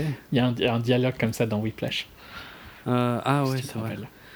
Euh, ouais, non, je sais pas, moi je préfère qu'on me foute la paix, hein, j'ai pas envie d'être dans le journal, surtout si je suis mort, hein, je veux dire. Donc toi, tu préfères la version euh, pas de Miles euh, Taylor dans Whiplash? Ah non Non, mais il y a pas de souci. C'est juste un, je sais pas. Ouais, je trouve qu'il il se, il s'embourbe un peu Ouais. euh, avec ce truc-là. Clairement. Clairement. C'est probablement le, le truc qui me, qui me dérange le plus. C'est le seul truc de narration du film. Oui, en plus, c'est ça. C'est vrai, c'est une des rares interactions vraiment intenses entre les personnages, les personnages du même camp, on va dire. Ouais. Ouais, Ouais, c'est chaud. Non, je suis pas en dé- ça, ça me fait vraiment penser à, à ces séries TV qui qui euh, qui tuent un perso, tu vois, et puis qui parce qu'ils ils avaient plus d'histoire à raconter et, et alors euh, il y a un perso qui meurt et puis Mhm. Il faut essayer de cacher l'histoire et tout ça. Ouais. c'est il n'y avait pas besoin de faire ça à ce moment-là, quoi. Ouais. Le, en fait, il souffrait suffisamment juste avec le PTSD de retourner à Dunkerque, quoi. Mhm. Ouais, je trouve qu'il utilise un peu trop la mort d'un gosse pour euh, peu autre chose. Ouais, c'est en fait, je crois que c'est c'est ça le résumé. C'est il essaie juste de nous émouvoir avec la mort d'un gosse, mais d'une manière que je trouve extrêmement maladroite. Parce que le seul positif euh, dans, pour, pour le film, c'est euh, la scène entre, euh, entre Peter et le perso de Cillian Murphy. J'ai oublié son. Je crois pas qu'il, je crois qu'il est jamais euh, nommé. Euh, Non, effectivement, il n'a pas de nom. Euh, de- cette compréhension que c'est bon, quoi, tu vois. Ouais. Il n'y a pas besoin d'empirer. Mais ce qui, est, Mais, ce, qui est, ouais. et ce qui est pas clair pour moi non plus, c'est tout à la fin quand il débarque, on voit clairement Cillian Murphy qui se retourne et qui voit qu'on est en train de sortir un brancard. Et dans le plan d'après, il a disparu. Donc on ne sait pas ce qu'il a compris au final. Et encore une fois, je comprends pas ce que Nolan essaie de nous vendre dans cette scène en fait. Ouais, je suis pas en désaccord. Hmm. J'ai trouvé que c'était un des moments qui aurait pu être coupé quoi. Ouais. Euh, ok. Alors on va parler euh, maintenant du crash euh, donc du, du coéquipier de de Tom Hardy donc qu'on voit une première fois, donc effectivement se poser, il gère bien hein, parce que c'est pas évident hein, de pas se planter. Mhm. ça, je vais pas revenir là-dessus parce que j'ai déjà abordé ce sujet dans comment s'appelait ce film. Tu sais le, film d'Eastwood là sur l'Hudson.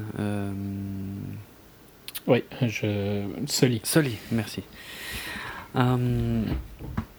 donc voilà. Euh, et, mais alors effectivement, le point de vue, ce qui est intéressant, c'est qu'il y arrive.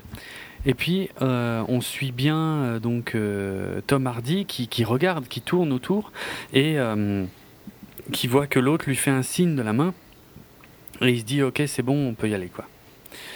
啊 Ça, ça, fonctionne trop bien quand tu te rends compte. Ça, c'est classe. Ouais, ça, c'est vrai que c'est une bonne idée. tiens, je voulais juste, pour finir sur Cillian Murphy, puisque je pense qu'on a, on a fini avec ce sujet-là. Euh, pour ceux qui auraient un doute, il y a un autre moment où on voit Cillian Murphy dans le film. Hein. C'est quand euh, ceux qui sont sur Terre embarquent, euh, ouais, embarquent sur le bateau où on leur file des tartines, je vais dire ça comme ça, et qu'il il y a une torpille qui, qui, qui coule ce bateau-là. Après, ils se retrouvent à la flotte, ils nagent, et il y a une barque sur laquelle ils voudraient grimper, on les laisse pas euh, grimper, et c'est bien Cillian Murphy qui les empêche de monter.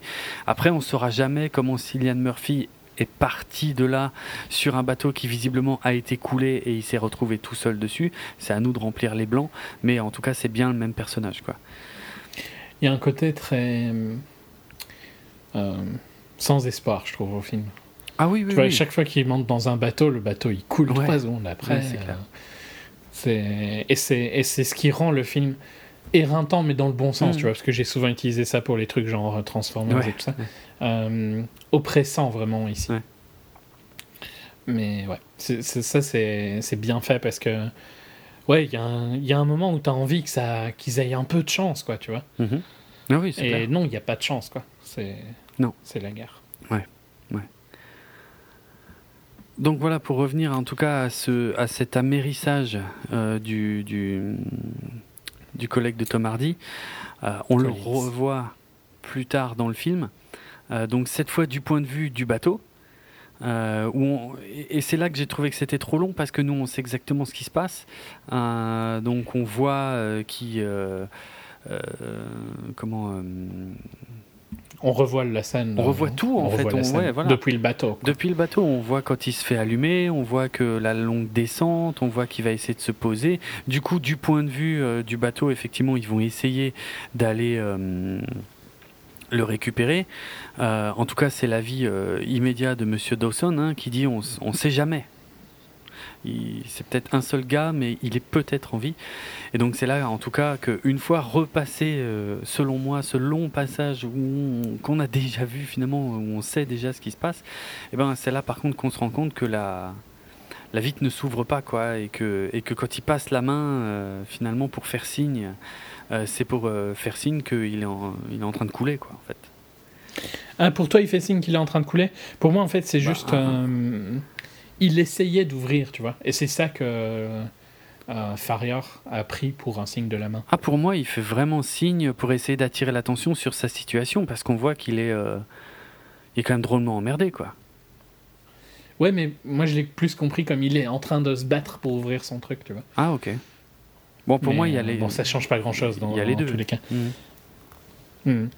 Euh, c'est vrai que c'est intéressant. Ouais, non, c'est. Et, et, au final, je, je, je vais redéfendre parce que je trouve vraiment que c'est pas un si mauvais choix que ça de revoir parce que justement, je pense que ça permet. Parce que globalement, on est presque une heure dans le film, hein, là, déjà. Mhm. Euh, et ça permet justement de finir parce qu'il va moins jouer avec la temporalité maintenant, vu qu'on est presque tout rapproché au même euh, moment. On est dans les derniers moments euh, de l'action, quoi. Ouais. Et donc, je trouve qu'il le fait qu'il replace la scène, ça t'aide à comprendre que ah, on, est revenu à ce point-là. Donc maintenant, on va rester sur ça. Quoi. On n'avance plus que vers l'avant, je trouve, à ce point-là. Ah bah, une fois que ça c'est fait, oui. Euh, oui, oui, je pense que oui. Encore. Peut-être que sur la plage, euh, non, à mon avis, sur la plage. Mais sur la plage, ils sont. Quand ils, sont dans le bateau. Ils en sont encore loin, ouais. mais j'ai un gros problème avec ce bateau aussi. Hein. Euh, je vais juste mentionner un truc, par contre, qui est totalement et, très tristement réaliste. quand on revient sur la plage, c'est quand les, jeunes là, qui attendent euh, voient un soldat qui, enlève ses affaires et qui, euh, qui s'enfonce dans l'eau quoi parce que parce qu'il en a marre très probablement mhm. et qui, qui, va vers une mort euh, certaine c'est c'est totalement vrai hein. c'est vraiment arrivé il y en avait de temps en temps qui, qui, qui craquaient et qui allaient qui allaient dans l'eau et puis bon bah un peu plus tard qui se disaient qu'ils allaient nager bah probablement ouais et que voilà surtout que tu vois tu vois Dover hein, de de, de, Dunkerque, je suis pas certain. de, Calais, oui. De Calais, c'est clair. On voit super bien. Euh, de, enfin, quand il fait beau. Euh, de, de Dunkerque. Pas souvent, Ouais. non, mais de Dunkerque, peut-être que quand il fait très très beau, euh, peut-être que c'est possible aussi. Je demande confirmation. Enfin, t'as l'impression que c'est juste là. Ouais, bah ça, ils le disent. Exagéré. Ouais, ouais. Euh, So close yet so far. C'est ça, c'est exactement ça. Hein. Et c'est terrible hein, d'attendre comme ça. Ah, tu comprends totalement ce que Ouais, ouais, bien sûr. Bien sûr. Ça, fonctionne très bien. Plus c'est un super plan, comme d'habitude. Ah oui, non, mais. Comme le plan du bateau plus tard, il est trop beau ce bateau au milieu du sable. Ah bah, ah bah, le plan est beau. Ça n'a aucun sens, mais c'est super beau. C'est trop beau. Ah ouais, non, mais c'est. Tu vas me faire croire qu'il est censé y avoir 400 000 hommes. Enfin, bon, ouais. Peut-être pas. Euh, allez, on va dire qu'on a déjà avancé dans l'évacuation, donc euh, il y, en a, y en a beaucoup moins.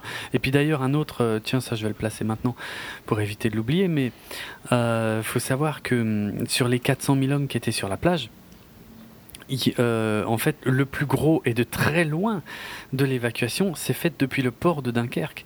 Et ça, c'est un gros, gros truc qui manque dans le film de Nolan, c'est qu'on a l'impression que tout se passe sur la plage. Sur la plage. Et en fait, j'ai les chiffres exacts. Hein. Au total, euh, il y a euh, donc ils ont réussi à évacuer 338 226 hommes en tout sur la durée de l'opération. Et sur ces 338 000, il y en a 239 446 qui sont partis du port de Dunkerque.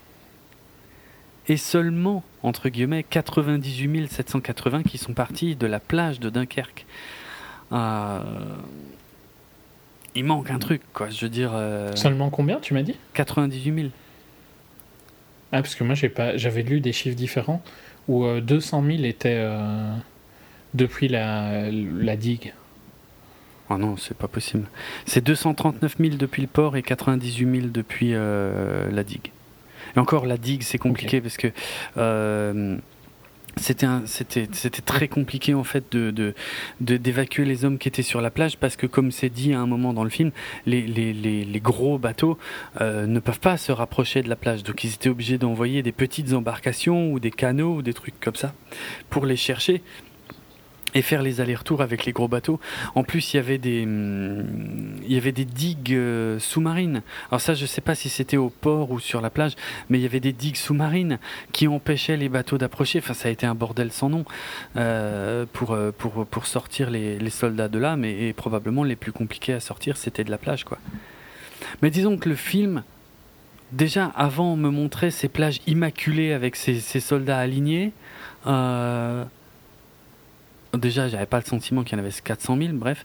Mais euh, et, puis plus tard. Mais c'est difficile hein, de, de, voir euh, ce que c'est 400 000 personnes. Ouais, c'est clair, c'est clair. Mais bon, comme dit, tu regardes des photos de l'époque, tu vois les plages, elles sont noires, noires, noires. il y en a partout. Donc encore une fois, là, j'ai du mal à croire que tu as euh, juste une dizaine de gars qui ont repéré un bateau, mais qu'on voit littéralement comme le nez au milieu de la figure. On ne voit que ça. Euh, mais il y en a qu'une dizaine qui l'ont vu et qui vont se planquer dedans, quoi. C'est super chelou. Ouais, il est dans la zone euh, plus contrôlée. Alors c'est un peu plus loin, effectivement, ouais, ouais. Mais je trouve que Nolan ne gère pas très bien justement cette euh, la spatialisation là du, du, de ces endroits. On voit pas très bien la différence en fait. C'est parce qu'ils nous le disent, mais on ne sait pas si c'est loin ou si c'est pas loin en fait. Non, mais on voit plus personne. Ouais, on voit plus personne, mais eux l'ont vu. Et on t'explique pas pourquoi, comment. C'est bizarre. Non, mais il, ouais, mais d'autres. Moi, je peux comprendre que d'autres l'auraient vu, mais qui ne prennent pas le risque. Ok. Plus dans ce sens-là. Hein, faudra voir parce que moi, j'avais, j'avais lu euh, qu'il y avait plus euh, depuis euh, une, une la digue. donc de la plage. Mhm. Parce que la digue permettait des plus gros bateaux. C'est juste la plage où il y a les petits bateaux qui allaient. Ouais, ouais. Mais ok. Soit, c'est pas. C'est sûr que de toute façon, on ne voit pas vraiment l'évacuation en fait. Bah non. C'est pas vraiment non plus ce qu'il raconte. Non, clairement pas. C'est un peu dommage. C'est pas son but. Mais oui, non, tu vois. Puisqu'en fait, il raconte pas vraiment, il raconte aucune histoire quasiment. Ben, il, a un film visuel. Oui, c'est ce que j'ai dit au début. C'est on va, on va suivre quelques petits groupes de personnages, mais on n'a pas le. On passe complètement, d'ailleurs, je trouve, à côté du récit global de cette évacuation. Et. Euh, moi, je trouve que c'est un peu dommage, mais là, c'est purement personnel, quoi. Je veux dire, c'est pas, euh, c'est pas ça qui, qui pose vraiment problème dans le film. Hmm, ouais, ça me dérange, hein. ça me dérange pas. Mais, euh, le bateau, euh, ouais, il y a, je sais pas, le, bateau à la fin, je trouve que ça, il y a quand même un peu de tension et tout ça, tu ah, Ça, je suis d'accord. Ça, je suis d'accord. Mais euh, mais et c'est d'ailleurs précisément quand on est dans la cale de ce bateau que les choses vont commencer à accélérer et que les, les coupures, le découpage du film a commencé à me gonfler. Euh, parce que parce que c'est super intéressant ce qui se passe dans cette cale. Euh, il y a un vrai drame qui est en train de se jouer et, et, et le fait qu'on repasse régulièrement à à autre chose, et, notamment justement au crash euh, du, du coéquipier de Tom Hardy euh, vers le début de, des passages de la cale, je me disais putain je m'en fous de ça, je l'ai déjà vu, montre-moi ce qui se passe dans la cale, tu vois? Ça, ça m'emmerde. Ok. Ça me dérange pas, mais parce que je trouve que ça va avec euh, ça va avec le film, tu vois, ça va mm. avec le ton du film et le rythme. Mm je trouve qu'il arrive vers, ça, vers la fin. Quoi. Ouais. Tiens, j'ai une anecdote. À... Mais je trouve ça super intéressant hein, ce qui se passe dans la cale. Ah oui, oui, oui, euh, bah, on, va, on va y revenir. Je, vais juste placer une anecdote que j'ai sur le crash, euh, enfin, ou le, l'amérissage euh, du collègue de Tom Hardy, puisqu'ils avaient fixé une, caméra IMAX sur l'avion. Bon, c'était dans, une, dans un bassin hein, quand ça a été tourné.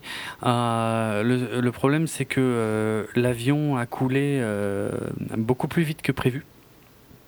Et euh, autant le mec était sécurisé, autant la caméra pas du tout. Donc euh, selon l'info que... plus la caméra. Euh, ouais, bah, selon l'info que j'ai trouvée, d'ailleurs, la formulation n'est pas très claire, mais en, gros, l'information laisse entendre que, que la caméra n'a pas pu être sauvée. Quoi. Mais ça, ne doit pas être gratuit une caméra IMAX, mais bon. Ah non, c'est clair. C'est clair.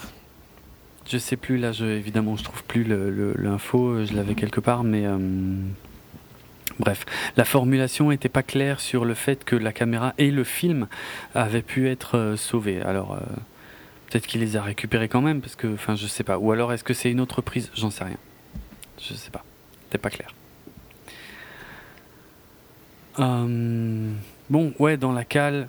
Ok, tu vois, sur le début de la cale, par exemple, euh, que le fait qu'ils comment dire, ils ne se parlent pas, là, ça me choque moins. Je veux dire, ils sont là, ils attendent, tout ce qu'ils espèrent, c'est de se barrer. Et ça commence à partir mhm. en latte qu'une fois que euh, il y a des trous qui sont percés, voilà, dans la coque. je trouve ça d'ailleurs complètement stupide d'envoyer un mec boucher les trous et évidemment, il s'en prend une. Hein, ça, Là, j'ai pas compris à quoi ça servait parce qu'on va vite passer à autre chose en plus. Euh, enfin, je comprends que, qu'ils s'affolent tout doucement du fait qu'il y a de plus en plus de trous et que le bateau prend l'eau. D'ailleurs, tu parles.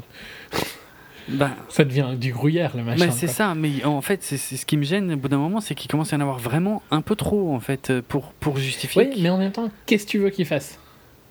Ben, euh, ça, je suis d'accord. Sauf que le, le, dans le film, il laisse entendre que eux, ils espèrent qu'ils vont se barrer. Et que le bateau. Ouais, mais ça, c'est, le, logique, non? C'est de l'espoir. Ouais, euh. ouais peut-être. C'est le fait, euh, non, je veux pas admettre que je vais mourir, mais Mm. globalement, c'est quoi leur option? Sortir et se faire buter ou rester dedans et mourir? Ça, alors, jusque-là, je suis entièrement d'accord. Mais là où ça commence à devenir idiot, c'est que c'est quand ils disent Ah oui, mais on prend trop d'eau, il faut faire sortir un mec, sinon on flotte pas. Mais où ils ont vu ça, quoi? D'où le fait de faire sortir un mec. Déjà, qu'est-ce qu'ils en savent? Parce que, à mon avis, euh, enfin, c'est pas avec les trous qu'il y a, euh, c'est pas une question de un mec. Pourquoi faire sortir un mec, quoi? Encore une fois, il y a une bonne idée de Nolan, de- de- d'un truc. Ouais, je suis pas. Là, je trouve que parce qu'en fait, c'est sortir un mec et puis un deuxième, tu vois. Ils le disent. hein, Oui, oui. le Après, il va y en avoir un deuxième, mais je veux dire. Non, non, mais ils, ils disent euh, à Tommy, bah, si ça marche pas avec lui, c'est toi le suivant, quoi. Oui, c'est vrai. C'est vrai. Donc en fait, c'est juste qu'ils font ça graduellement, tu vois. Ils veulent pas vraiment qu'ils meurent, mais ils veulent pas risquer leur vie pour eux non plus. Hmm. Et ils essayent juste de. Enfin, ouais, un... ouais, non, moi ça me dérange pas trop. Je suis d'accord avec toi que ça n'aurait aucun impact hein, dans tous les cas. Ouais. Mais ça, c'est quand tu regardes ça d'une manière logique où t'es pas dans le moment vrai. et tu te dis pas je vais crever. Et c'est logique qu'ils veulent bien sacrifier les deux personnes qui ne connaissent pas. Oui, c'est vrai aussi. Oui, parce que ce sont des. hum, C'est quoi déjà Des Écossais. Hein. Ils les appellent les, les Highlanders. euh, ce qui était leur surnom, hein, puisque c'était effectivement un, un- un bataillon d'Écossais. Oui, puis enfin, dans tous les cas, ils étaient ensemble et c'est euh, Tommy et euh, Gibson qui se sont joints à eux. Ouais, voilà, exactement. Et, euh, et c'est là qu'on va, qu'on, va avoir cette révélation d'un truc, effectivement, auquel j'avais pensé vers le début du film, mais que j'avais complètement zappé entre temps, que effectivement Gibson n'a jamais ouvert la bouche et que ça pourrait très bien être un espion allemand.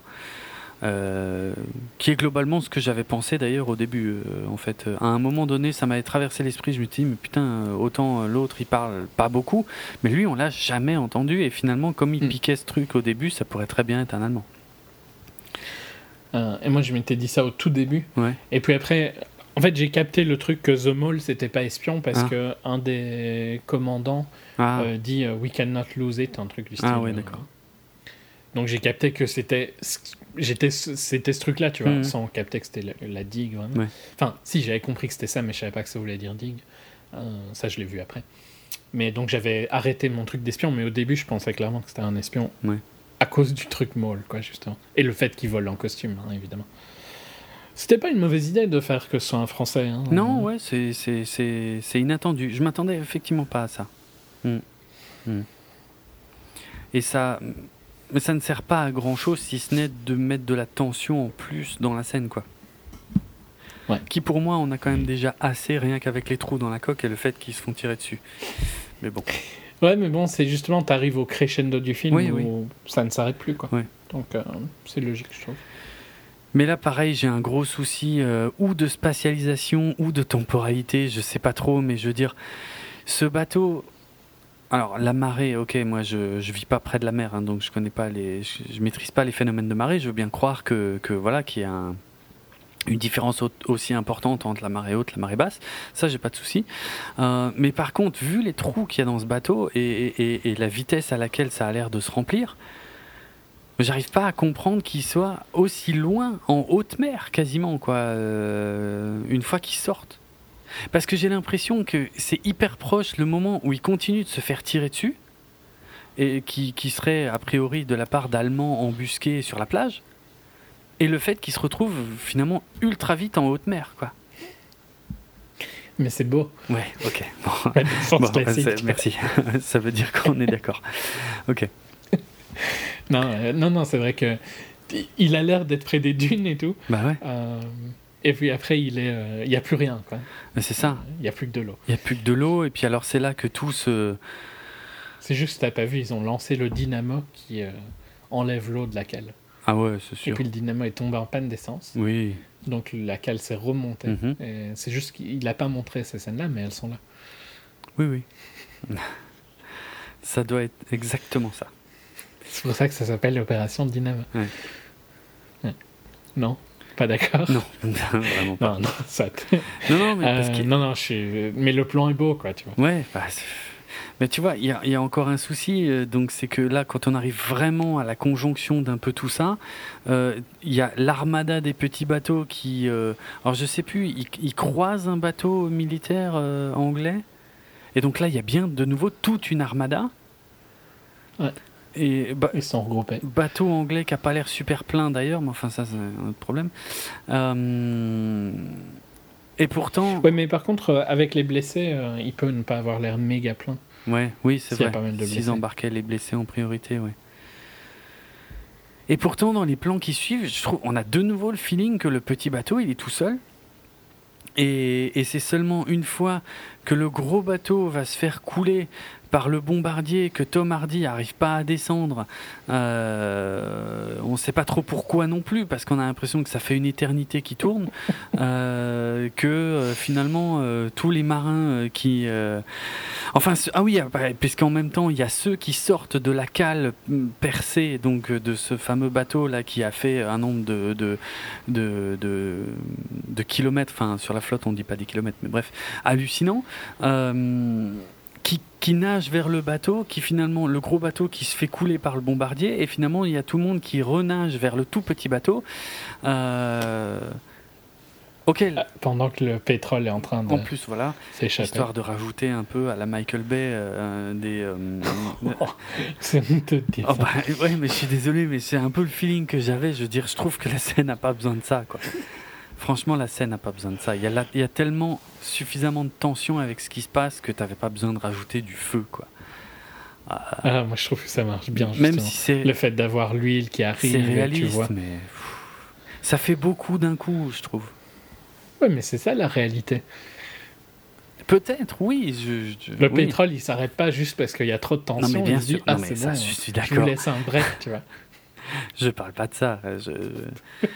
Je dis que là, Nolan, il met tout. Euh, bah, c'est le moment euh, où tout, les trois storylines se rejoignent, ok, on est bien d'accord, mais il en fait un peu trop.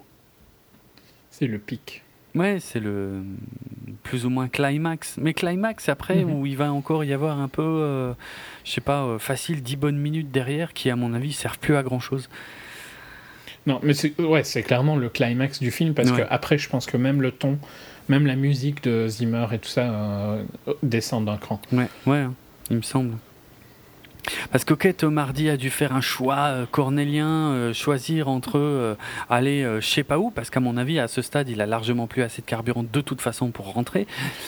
Donc faire le choix entre je sais pas quoi et descendre le bombardier.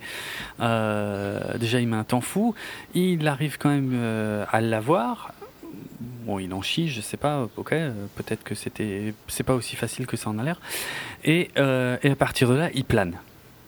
Et là, on est d'accord que vu que toutes les temporalités se sont rejointes, là c'est bon, on n'est plus obligé de, tirer euh, en longueur sur les trucs. Et ben, je trouve qu'il plane quand même vachement longtemps, quoi. Mais vachement. Mais c'est beau. Mais oui, c'est beau, mais c'est toujours beau, mais putain. mais c'est pas croyable de planer aussi longtemps, quoi. je veux dire, c'est n'importe quoi. C'est marrant parce que j'ai vraiment l'impression de faire le connard à dire c'est beau, mais dans le film, c'était, j'étais. Euh, ah. Mais c'est vrai. C'est tout doux, tu vois, il y a plus de bruit. Oui. Mais c'est n'importe quoi. on, voit, euh, on voit Dunkerque. Surtout que j'arrive pas à comprendre s'il plane en ligne droite. Il atterrit chez les Allemands, bizarrement. Il se dit c'est l'endroit le plus cool là. mais attends, parce que attends, pour moi, il y a un autre truc débile avant, c'est que non seulement il plane pendant une plombe, mais ouais, à mon avis, les Spitfire ne planent pas pendant six Mais c'est une évidence, hein, c'est clair. Euh, je veux dire, euh, parce que là, on dirait vraiment qu'il est dans un planeur, c'est-à-dire il, va tout droit et euh, il a besoin de rien toucher, il n'a pas besoin de corriger, de rattraper de temps en temps, de reprendre un peu de la vitesse pour pas décrocher. Non, non, il touche à rien. voilà. Mais surtout que j'ai pas trop compris dans quel sens il va parce que selon les plans, j'ai pas l'impression qu'il survole toujours la plage dans le même sens. Alors s'il plane et qu'en plus il fait demi et qui, et qui tombe toujours pas. Il a fait un looping. Ouais, non, c'est n'importe quoi. C'est n'importe quoi parce que sérieux, ça j'ai trouvé que c'était le truc de trop. Euh, il y a déjà quelques fautes de goût pour moi, mais alors le truc de trop, c'est le dernier Stuka qui attaque tout seul la plage, ce qui est encore une fois euh, hautement improbable, et évidemment qui, ne voit, qui se fait descendre comme une merde par un mec qui plane. Alors, et sachant que techniquement le Stuka. C'est Tom Hardy. Oui, c'est pas un mec, c'est Tom Hardy. Ça a beau être Tom Hardy, le Stuka il est censé arriver de plus haut que l'autre. Tom Hardy. Ouais. Ma défense, c'est Tom Hardy. non, mais t'es es, d'accord que c'est stupide. Voilà, il s'est mis quoi pile dans la ligne de mire de, de Tom Hardy? Oui. Putain, mais c'est une bêtise sans nom. Et franchement, moi, là, là je, mais vraiment, je me disais, c'est le truc de trop, quoi. Dire, il descend le Stuka, euh, le dernier Stuka, on va dire, euh, pile dans sa ligne, comme dit, de, de, de planage, je sais pas comment on dit. Et, puis euh, ils continuent, ils survolent tranquille, sachant qu'ils ont des parachutes ces mecs, hein, ils peuvent s'éjecter quand ils veulent. Mais non. Parce que l'avion, l'avion, il peut pas revenir. Hein. Quoi qu'il arrive, je veux dire, on est quand même en train d'évacuer les soldats et de laisser une quantité hallucinante de matos. Je vais donner les chiffres après, euh, justement parce qu'on peut pas le ramener. Euh, enfin, c'est quoi là Bon, tu me diras, peut-être j'exagère parce que c'est dangereux aussi de de, de, de sauter, parce qu'il n'y avait pas de siège éjectable, hein, je crois pas. Euh, non, tu dois sauter littéralement du. C'est ça, ouais, ouais. Bon, j'avoue, c'est peut-être pas super évident, mais enfin, c'est à mon avis, le fait de se poser sans carburant, euh, c'est une manœuvre extrêmement dangereuse également. Quoique, il y a pire qu'une plage pour se poser, au moins je lui reconnais ça. Ouais, ouais, se poser, je pense pas que c'est si dangereux. Là où tu peux dire que son. On est d'accord qu'il fait toutes ces scènes où il plane c'est trop beau. Mm. Euh, il survole. D'un coup, le score est beaucoup plus calme. On est vraiment dans une autre période du film. Et tout ça, je trouve, fonctionne bien dans le film visuellement et tout mm. ça. Je suis d'accord que le fait qu'il bute l'allemand euh, pendant qu'il plane, c'est un peu what the fuck, mais ça m'a pas dérangé, tu vois. Par contre, là où à mon avis on va être d'accord, c'est que, euh, ok, c'est bien d'aller te poser tranquille et tout ça, mm. mais te poser en territoire ennemi, je sais pas si c'était le truc le plus intelligent à faire. C'est clair aussi, oui. Parce que tant qu'à faire, je préfère tenter le parachute alors. Hein, ben oui. Pourquoi Oui, c'est vrai. En fait, pourquoi il saute pas en parachute là où les hommes se font évacuer, plutôt que d'aller se poser là où il va être fait prisonnier, où il a aucune certitude de. Le seul truc que je peux dire, qui, c'est qu'il veut amener l'avion assez loin, tu vois. Ça, ok. Pour pas qu'il se crache au milieu des gens. Ouais. Euh, mais j'ai l'impression que si tu montes assez haut, l'avion va aller suffisamment vers le territoire ennemi et tu sautes à ce moment-là mm. et t'espères pas te faire buter. Hein. En même temps, ils n'avaient pas des snipers de ouf non plus, je pense. Hein. Non. Il y avait des snipers, mais c'était pas la même chose que maintenant. Euh, bon, par contre, dans sa situation, remonter, c'est pas évident. Hein. C'est voire quasi impossible. Non, mais enfin. Euh, genre, décider le moment où sauter est le plus opportun. Et là, c'est juste qu'il le pose tranquille, euh, en plein territoire ennemi, parce qu'il sait qu'il est en territoire ennemi. Hmm. Prends le temps de brûler l'avion quand même. Ouais, non, mais ça, c'est trop. Sérieux, c'est trop. C'est trop parce qu'en plus, l'avion, il prend bien feu. Ouais, ouais, ouais, ouais. Alors qu'il n'y a plus de carburant dedans. Oui, techniquement, c'est vrai. vrai. Alors, je dis pas qu'il ne devrait pas prendre feu parce qu'il y a quand même des sièges et tout ça, tu vois, mais je trouve qu'il prend bien feu. Mmh, juste, prend pas juste feu. Euh, et l'autre truc, c'est que. Mais là, c'est encore une volonté artistique, je trouve, mais. qui, à mon sens, euh, n'apporte pas vraiment de tension, c'est quand il veut euh, abaisser les roues, quoi. Ouais. Ah oui, c'est vrai, oui. Et qui doit le faire à la main. Mmh. Et. Ouais. Mmh, ouais. Mais. J'ai pas, j'ai aucun doute en fait qu'il va le poser son avion. Oui, c'est ça. C'est peut-être ça le problème. C'est ça. Tu, tu, te demandes pourquoi il a attendu le dernier moment pour sortir les roues. Alors c'est vrai que ça fait perdre énormément de vitesse et que c'est super dangereux si t'as plus de carburant et tout. Ça, je, veux bien croire. Mais euh, le, le, le vrai problème, comme tu l'as dit, c'est, c'est Nolan qui essaie de créer de la tension, alors que tout dans le film indique que le climax est passé. Ouais. Et que ça marche pas trop, quoi il se serait craché, ça aurait pas mieux fonctionné, tu crois? Ben, si. Franchement, si. C'est bizarre. Franchement, encore une fois, je comprends pas ce qu'il a voulu faire avec ça. C'est comme avec le dernier soldat qui se, qui, qui, se réveille tout seul sur le ponton et qui euh, embarque euh, parce que Kenneth Branagh lui dit Allez, euh, il n'y a plus que toi. Et puis après, qui fait Bon, moi je reste, machin, il y a encore les Français. Bon, en, vrai, ça s'est pas passé comme ça, sans déconner. non, mais, mais pour la Oui, oui, mais je trouve que c'est en même temps. euh, C'est peut-être important qu'ils le disent, quoi, tu vois. Ouais. Il aurait pu le dire différemment, je dis pas, mais. Ouais. Il y a un côté un peu héros, c'est vrai. Ben, c'est un peu trop. ouais. Ouais. C'est un peu trop. Bon, on finit dans le train où les jeunes soldats. euh, ah, c'est la honte, quoi, on va dire. Bon, je, je passe hein, sur le débarquement avec le- le- l'homme aveugle. J'ai pas compris d'ailleurs, moi j'ai j'ai bien vu qu'il était aveugle, j'ai pas compris pourquoi il y en a un qui dit ouais, il m'a même pas regardé, machin. J'ai pas compris à quoi ça Il servait. y en a un qui dit ça? Ouais. J'ai pas du- aucun souvenir de ça. Ah si si si si je suis sûr il y en a un qui dit t'as vu il m'a même pas regardé Euh, dans en fait ça introduit le fait qu'ils ont honte quoi de rentrer et qu'ils sont persuadés que qu'ils vont se faire euh, insulter J'ai l'impression quand euh, j'ai. Il y a bien un dialogue où il dit, où un jeune lui dit on n'a rien fait, tu vois, un truc du style. On où on a juste survécu. ouais Et euh, le vieux lui dit c'est. It's enough, quoi. Euh, c'est ouais bah, c'est celui-là ouais c'est c'est lui l'aveugle Ouais, ouais, mais. mais... et, ben, et, et juste après il y en a Aucun souvenir de l'autre dialogue. que juste après il y en a un autre qui dit euh, t'as vu il m'a même pas regardé quoi Ok. Et ce- mais Vraiment, ce que euh, j'ai- pas du tout de souvenir. ce que j'ai Mais trouvé je te, je te crois, hein, Mhm. c'est pas. Ok. Euh, bizarre. Ça, c'est un peu.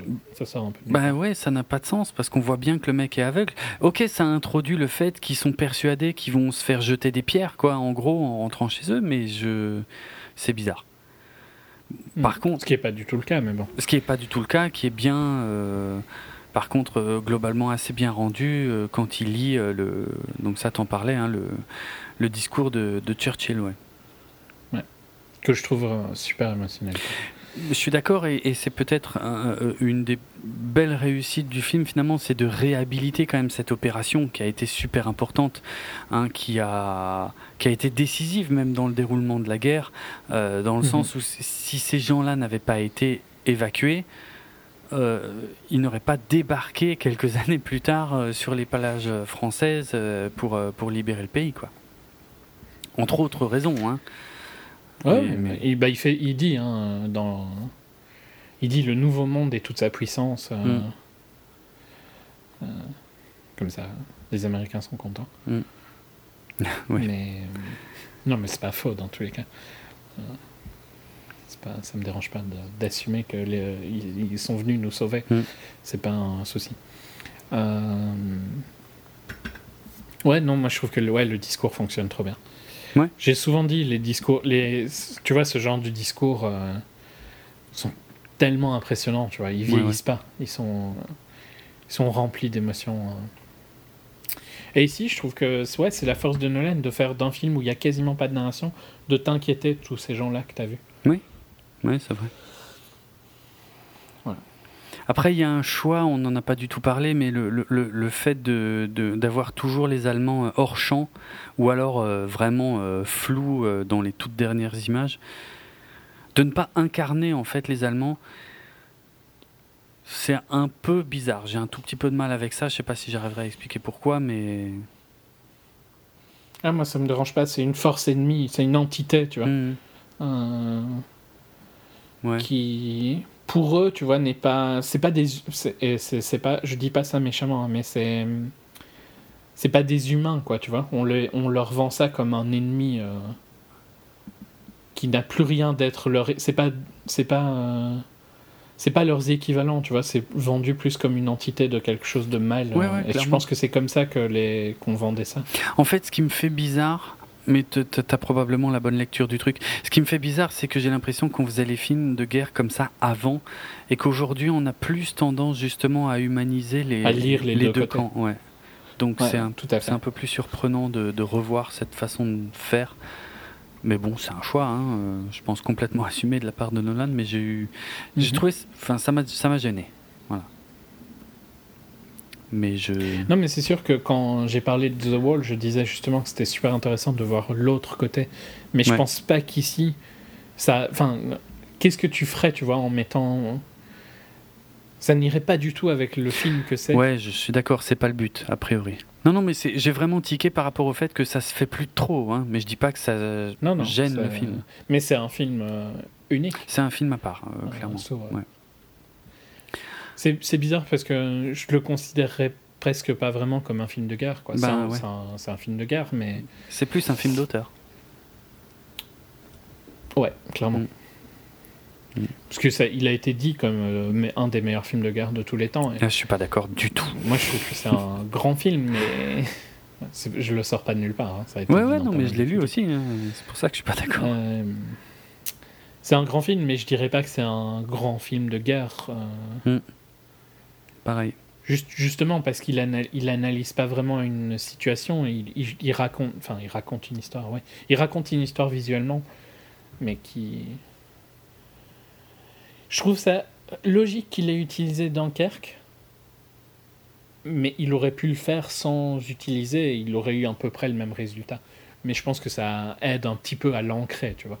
Ça aide aussi à le vendre, il hein, faut être réaliste. Bah bien sûr, oui. C'est Nolan, mais bon, voilà. Si tu fais un film de guerre qui parle d'un truc qui est... En fait, les gens feraient la, réflexion inverse, tu vois. Il n'y avait pas assez de trucs dans la guerre pour que tu utilises quelque chose, un truc de style. Hmm. Je sais pas. surtout une évacuation de cette euh, taille-là, quoi. Ouais. Mais euh, euh, c'est une histoire super intéressante, hein, dans tous les cas. L'évacuation de Ouais, ouais, ouais. Alors j'ai quelques chiffres. Donc sur les 338 hum, 226 soldats qui ont été évacués en tout, en fait la proportion c'est 198 229 britanniques et 139 997 Français. Donc on ne peut pas vraiment dire que les Français ont été laissés derrière. Il y en a quand même un, sacré paquet qui ont été, euh, qui ont été évacués. Euh, par contre, ils n'ont quand même pas réussi à évacuer tout le monde. Hein. Euh, et ça, c'est pas du tout dit dans le film. Ça m'a gêné un peu parce que il restait à la fin, il restait 35 000 soldats quand même sur place qui ont été mmh. faits prisonniers par les Allemands. Mais quand les Français ont Merde, ont capitulé Se sont rendus, quoi. Euh, oui, mais enfin, oui. Euh, mais là, c'est surtout que les.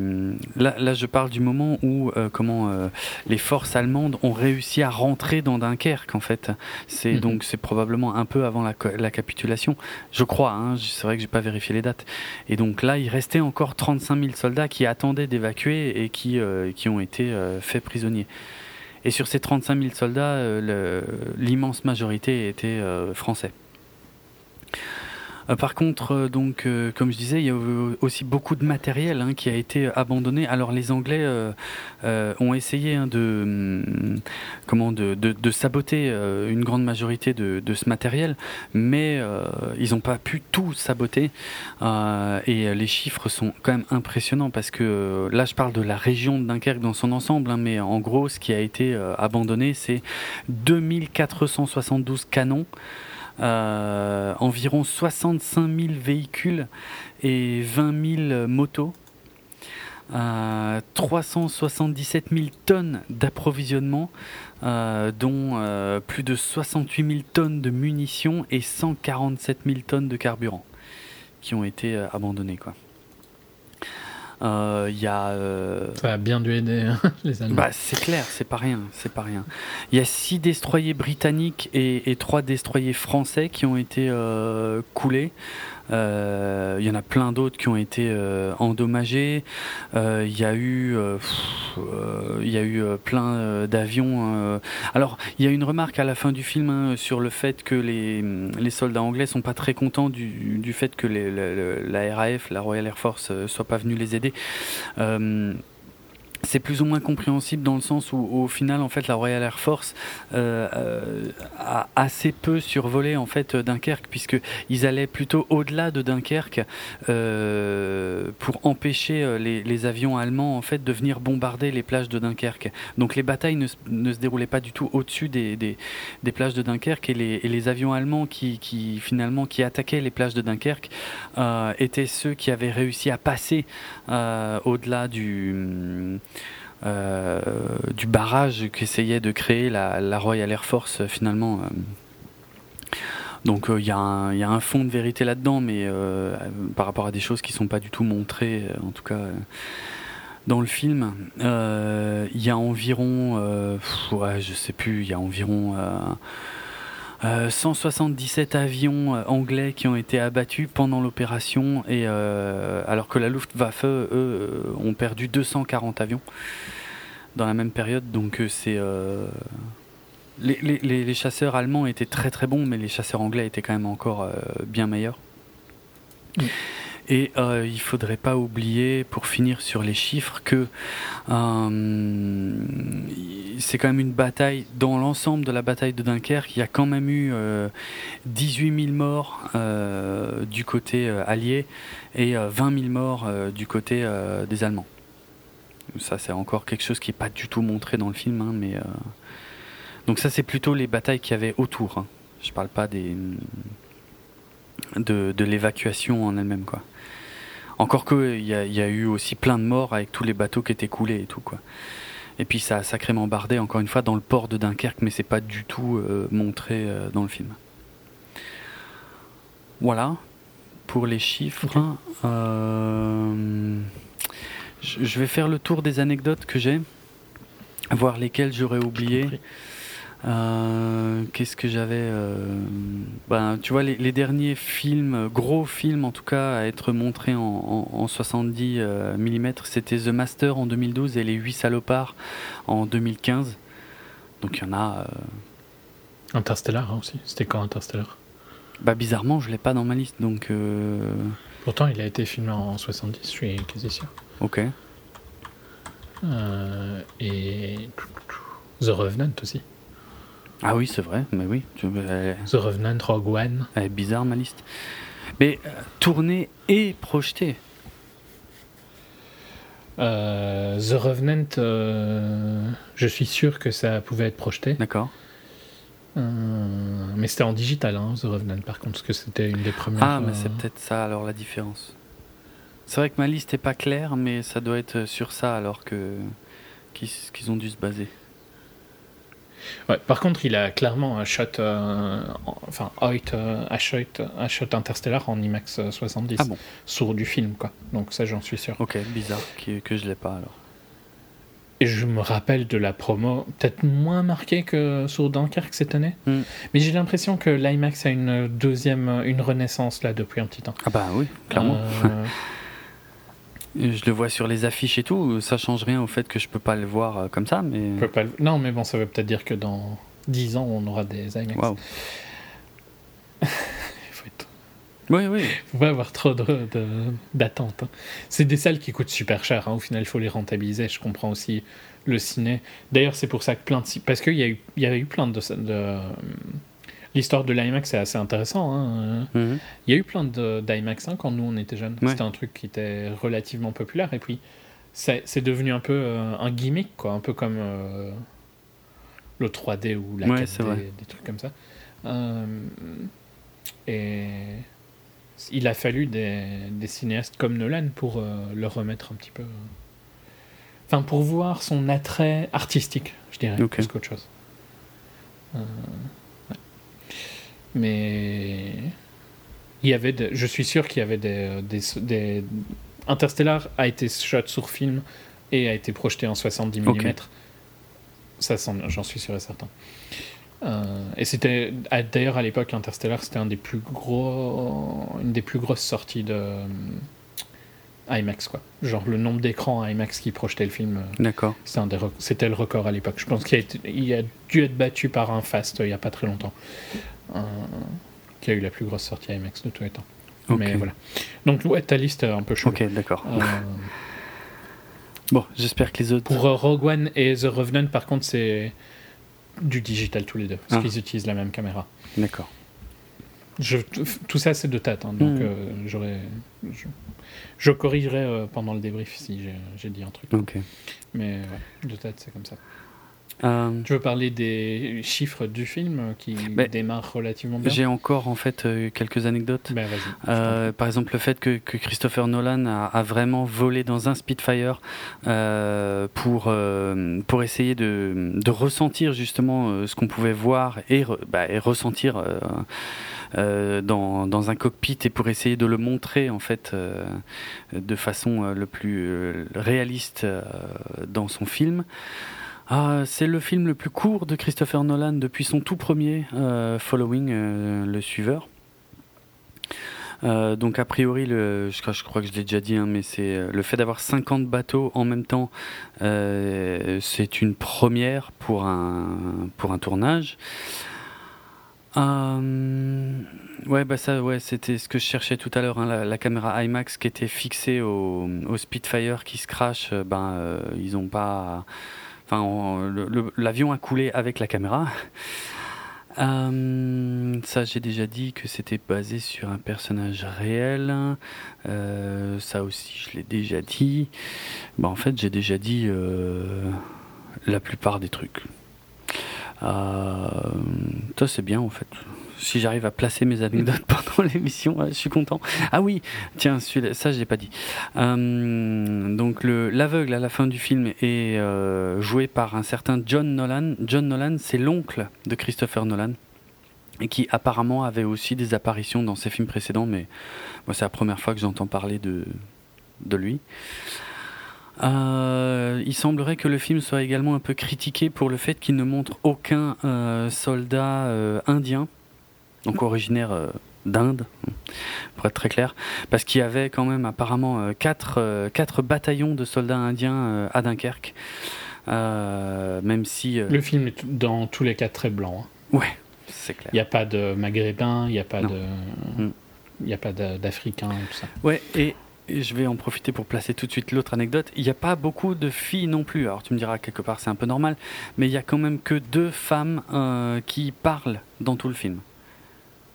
Et normalement, tout le monde se souvient lesquelles. Hein. Il y en a une qui donne une tartine, je crois, et puis euh, l'autre, c'est quasiment tout à la fin sur le bateau euh, avec euh, comment bateau infirmerie, je crois. Il y a ah, j'ai plus son nom. Je sais pas son nom, mais il y en a, y en a pas des masses. Kenneth Branagh qui, qui mhm. échange quelques mots avec elle.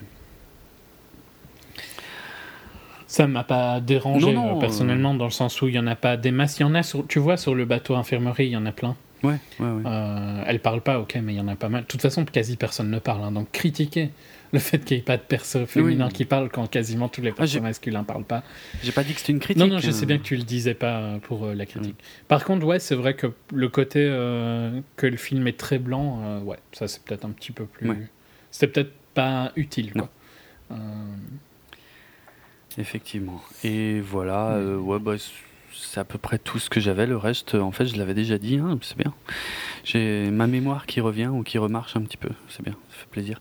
Euh, j'avais juste une anecdote sur les Stuka parce qu'en fait, j'ignorais, je croyais que le, le, le bruit que, que faisaient les Stuka quand ils piquaient euh, était dû à globalement, je sais pas, au design, mais en fait j'ai appris euh, grâce au film que non, il y avait des, espèces de trompettes en fait qui étaient montées sur le, le Stuka et qui étaient donc c'était fait exprès en fait qu'ils fassent ce bruit euh, affreux quand ils piquaient, quand ils plongeaient quoi pour pour bombarder. Hmm. Voilà. je crois qu'il les a peints aussi d'une manière qui n'était pas réaliste. Ah, possible pour euh, clôturer. Je, euh, je crois qu'ils sont jaunes sur l'avant et euh, c'est pas un truc qui était réaliste. Il y a aussi les, les, flyers sont pas réalistes. D'accord. Deux trois trucs comme ça qui ne sont pas justes. après, ben, je trouve que c'est logique visuellement, tu vois, par exemple, qu'ils soient peints. comme ça, tu les vois beaucoup oui, tu plus les. Vois mieux, le, le, nose, le nez en jaune. Bien sûr. Dans, dans la réalité, le but, c'est qu'on les voit le moins bien possible, mais dans un film, on est bien d'accord que c'est le contraire qu'on veut. Hmm. Euh, ouais, mais bizarrement, ils ont fait ça, hein, les avions allemands. Ah, possible, oui. Euh, donc, euh, ils l'ont fait, mais après, quoi. Ah, donc, je sais pas trop pourquoi ils l'ont fait après. Je trouve pas ça super logique non plus, hein, d'être plus visible. Hmm. Peut-être pour se reconnaître entre eux, peut-être que je sais pas, c'était. Oui, parce qu'encore une fois, on parle d'une époque où il n'y a pas de radar, où de loin, on ne sait pas si c'est un avion allié ou ennemi. Hmm. Donc, euh, bon. Dans un sens, euh, oui, ça te permet de ne pas avoir de friendly fire, et dans un sens, tu peux moins. Euh, te planquer. Ouais, te planquer. Mm. Je sais pas, après, un Spitfire, c'est très reconnaissable, mais c'est vrai que quand t'es en vol et tout ça. Soit, c'était juste pour placer cette petite distinction. Ouais. ouais, ben, le film marche relativement bien. Ouais, ça a l'air correct, ouais. En tout cas, il est bien parti. Après, je sais pas jusqu'où il ira, mais. À mon avis, pas ouais, je pense pas qu'il va aller aussi haut que Interstellar ou Inception. Mm. Euh, après, les films de Nolan en général drop pas trop. Les films de guerre en général ne drop pas trop non plus dans leur euh, deuxième et troisième semaine. Il n'y a pas des masses de trucs. Hein. Euh, la grosse sortie aux US, c'est Emoji. Ah, Je pense pas que le public Emoji et Dunkirk soient les mêmes. et il y a aussi Atomic Blonde, mais qui a pas l'air de de traquer, je vais faire le Van Damme, hein, c'est mon habitude, euh, super bien. Donc euh, je, pense pas qu'Atomic Blonde va faire les résultats de John Wick perso, mais on verra bien. Ok. Euh, ça n'empêche que ça laisse Dunkerque tranquille pour sa deuxième semaine. Il n'y a pas non plus grand choix, je pense, en troisième, donc je pense qu'il peut, il peut monter tranquillement. Il fait un bon buzz, hein. il, aura un bon bouche à oreille, je pense. Les gens vont aller le voir mhm. graduellement pendant le mois. Ouais. Donc je pense qu'il fera largement 500 millions, mais à voir pour plus. Quoi. Ok. Je sais pas, bizarrement, moi je le sens pas monter aussi haut, mais on verra. Euh, ouais, ben les films genre. Euh, euh, ouais, je sais pas. Je sais pas à quel film le comparer, parce qu'il n'y a pas vraiment de film vraiment pareil, quoi. Mm. Oui, c'est vrai. Un truc comme euh, Fury, c'est très peu quoi, en comparaison, mais ça n'a pas le même buzz. Hein. Non, non, clairement pas. c'est pas Nolan. Même s'il y a Brad Pitt et tout ça. Mm. Euh, ok, ben voilà. Euh, autre chose ou on fait la non, je pense qu'on peut euh, euh, boucler. Je, vais juste euh, préciser que je ne sais plus maintenant si c'était dans la première partie de l'émission, mais donc j'ai parlé de, la fameuse scène, le plan séquence hein, du film Atonement, Reviens-moi en VF. je la mettrai dans l'article qui, qui accompagne l'émission, donc sur bipod.be si vous voulez jeter un œil. en termes de cinéma, ça, ça vaut le coup d'être vu, surtout que c'est un un plan séquence vraiment vraiment impressionnant où la caméra va descendre en fait sur la plage, va remonter, va suivre des personnages qui, qui, qui sortent de l'écran, qui vont revenir à d'autres moments. Enfin, je veux dire, la, mise en place de ce truc a dû être assez hallucinante. Et par contre, l'ambiance qui est montrée là sur la plage est totalement différente de ce qu'on voit dans, dans Dunkerque. Oui, la vision de Nolan est complètement artistique. Elle n'est pas vraiment faite pour être réaliste. Je suis bien d'accord. Euh, et par contre, je vais redire parce que je trouve que on l'a, tu l'as un peu trollé et je l'ai pas vraiment défendu mm. parce que tu as, attaqué de la logique, tu vois. Donc euh, je vais pas attaquer la logique, mais c'est incroyable visuellement le travail qu'il a fait. Euh, et il y a des plans séquences qui sont super beaux, il y a des plans qui sont vraiment incroyables. Enfin, le travail de lui et de Hoyt, c'est hallucinant. Donc euh, je redis quand même, si vous avez écouté sans avoir vu le film, je redis, c'est vraiment, ça vaut vraiment la peine. ouais. J'espère que Jérôme ne vous a pas gâché le truc. C'est quand même un gros risque que j'ai fait. Mais je, et pourtant, je suis d'accord encore une fois avec ce que tu viens de dire. Hein. Y a... Personnellement, pardon, vas-y. Euh, ouais, il y a, y a, voilà, il y a, y a, des moments euh, visuellement très, très, très impressionnants. Et il y a un travail de, de, malade au millimètre, comme à la Nolan, hein, j'ai envie de dire. Euh, mais vraiment, euh, ouais, ouais, du travail d'orfèvre en termes de, de, de mise en scène et de photos, ça, je suis entièrement d'accord. Euh, malgré tout ce que tu as dit, ça ne m'enlève rien de mon avis du film. Ok. Donc, euh, Tant mieux. Euh, je suis d'accord avec ce que tu dis, tu vois, c'est juste que je trouve qu'il a une vision particulière. Il y a deux, trois trucs que j'ai dit, hein, que j'ai pas aimé à la première, mais au premier visionnage dans tous les cas. Mais ça n'empêche pas que je trouve que c'est une œuvre vraiment super intéressante. Mm. Donc, moi, j'irai le revoir. Hein, donc, tu m'as rien gâché. Donc, je pense que tu n'as pas gâché à tout le monde. dans tous les cas. Tant mieux. Si ça te rassure. Oui, un peu. Ou peut-être que ça te désole en fait. Hein. Non, non, pas du tout. Non, non, c'est un film que j'ai pas envie de pourrir. Non, non, non. Euh, je vois ce qu'il est, ce qu'il a voulu faire et je vois ce qu'il a réussi à faire. Ça ne compense pas entièrement euh, ce que je lui reproche, mais au moins, je lui reconnais d'avoir fait du, du beau boulot sur certains points. Ok. Eh bien, promo, vous pouvez retrouver nos autres épisodes de 24 FPS sur notre site www.bipod.be sur notre hébergeur audio djpod.com slash 24fps et en ce moment on en poste plein. Donc, mhm. On a pris un peu de retard mais on compense. Hein. Euh, et ça va continuer. c'est clair. Euh, vous pouvez également retrouver le podcast sur les réseaux sociaux. les réseaux sociaux, pardon. La page Facebook 24 FPS Podcast et sur Twitter 24 FPS Podcast. Euh, vous pouvez retrouver le podcast sur vos programmes de téléchargement de podcasts favoris, sur Apple Podcast, etc. Euh, vous pouvez nous laisser des commentaires et des notes à tous ces endroits-là. Ou euh, vous pouvez nous contacter directement sur Twitter. Moi, c'est Atrates. Et moi, c'est Dravenardrock, D-R-A-V-E-N-A-R-D-R-O-K. J'ai failli me planter. Et sans surprise, hein, euh, l'émission s'est ouverte avec euh, donc euh, un extrait de, la BO de Hans Zimmer et va se conclure exactement de la même manière. c'est pas évident, évident de, faire ressortir en fait des moments. J'ai écouté plusieurs fois la BO après avoir vu le film. Il y a beaucoup de nappes sonores en fait qui ne font qu'accompagner un peu ce qu'on voit. Et, euh, et euh, ça a beau être du pur Hans Zimmer, euh, il a pas trop appuyé sur les boum boum boum, ça va quoi, mais on reconnaît bien le style et puis ça va, ça colle très très bien avec, le, avec ce qui est montré quoi de toute façon. C'est du bon Hans Zimmer. On sent qu'il a travaillé, il a pas juste pris un truc classique. C'est vrai, ouais, ouais. On, sent sa, patte, mais il y a quelque chose en plus. Ouais, je suis d'accord. bah voilà, c'est tout pour aujourd'hui. À très bientôt dans un nouvel épisode de 24 FPS. Salut tout le monde. Salut.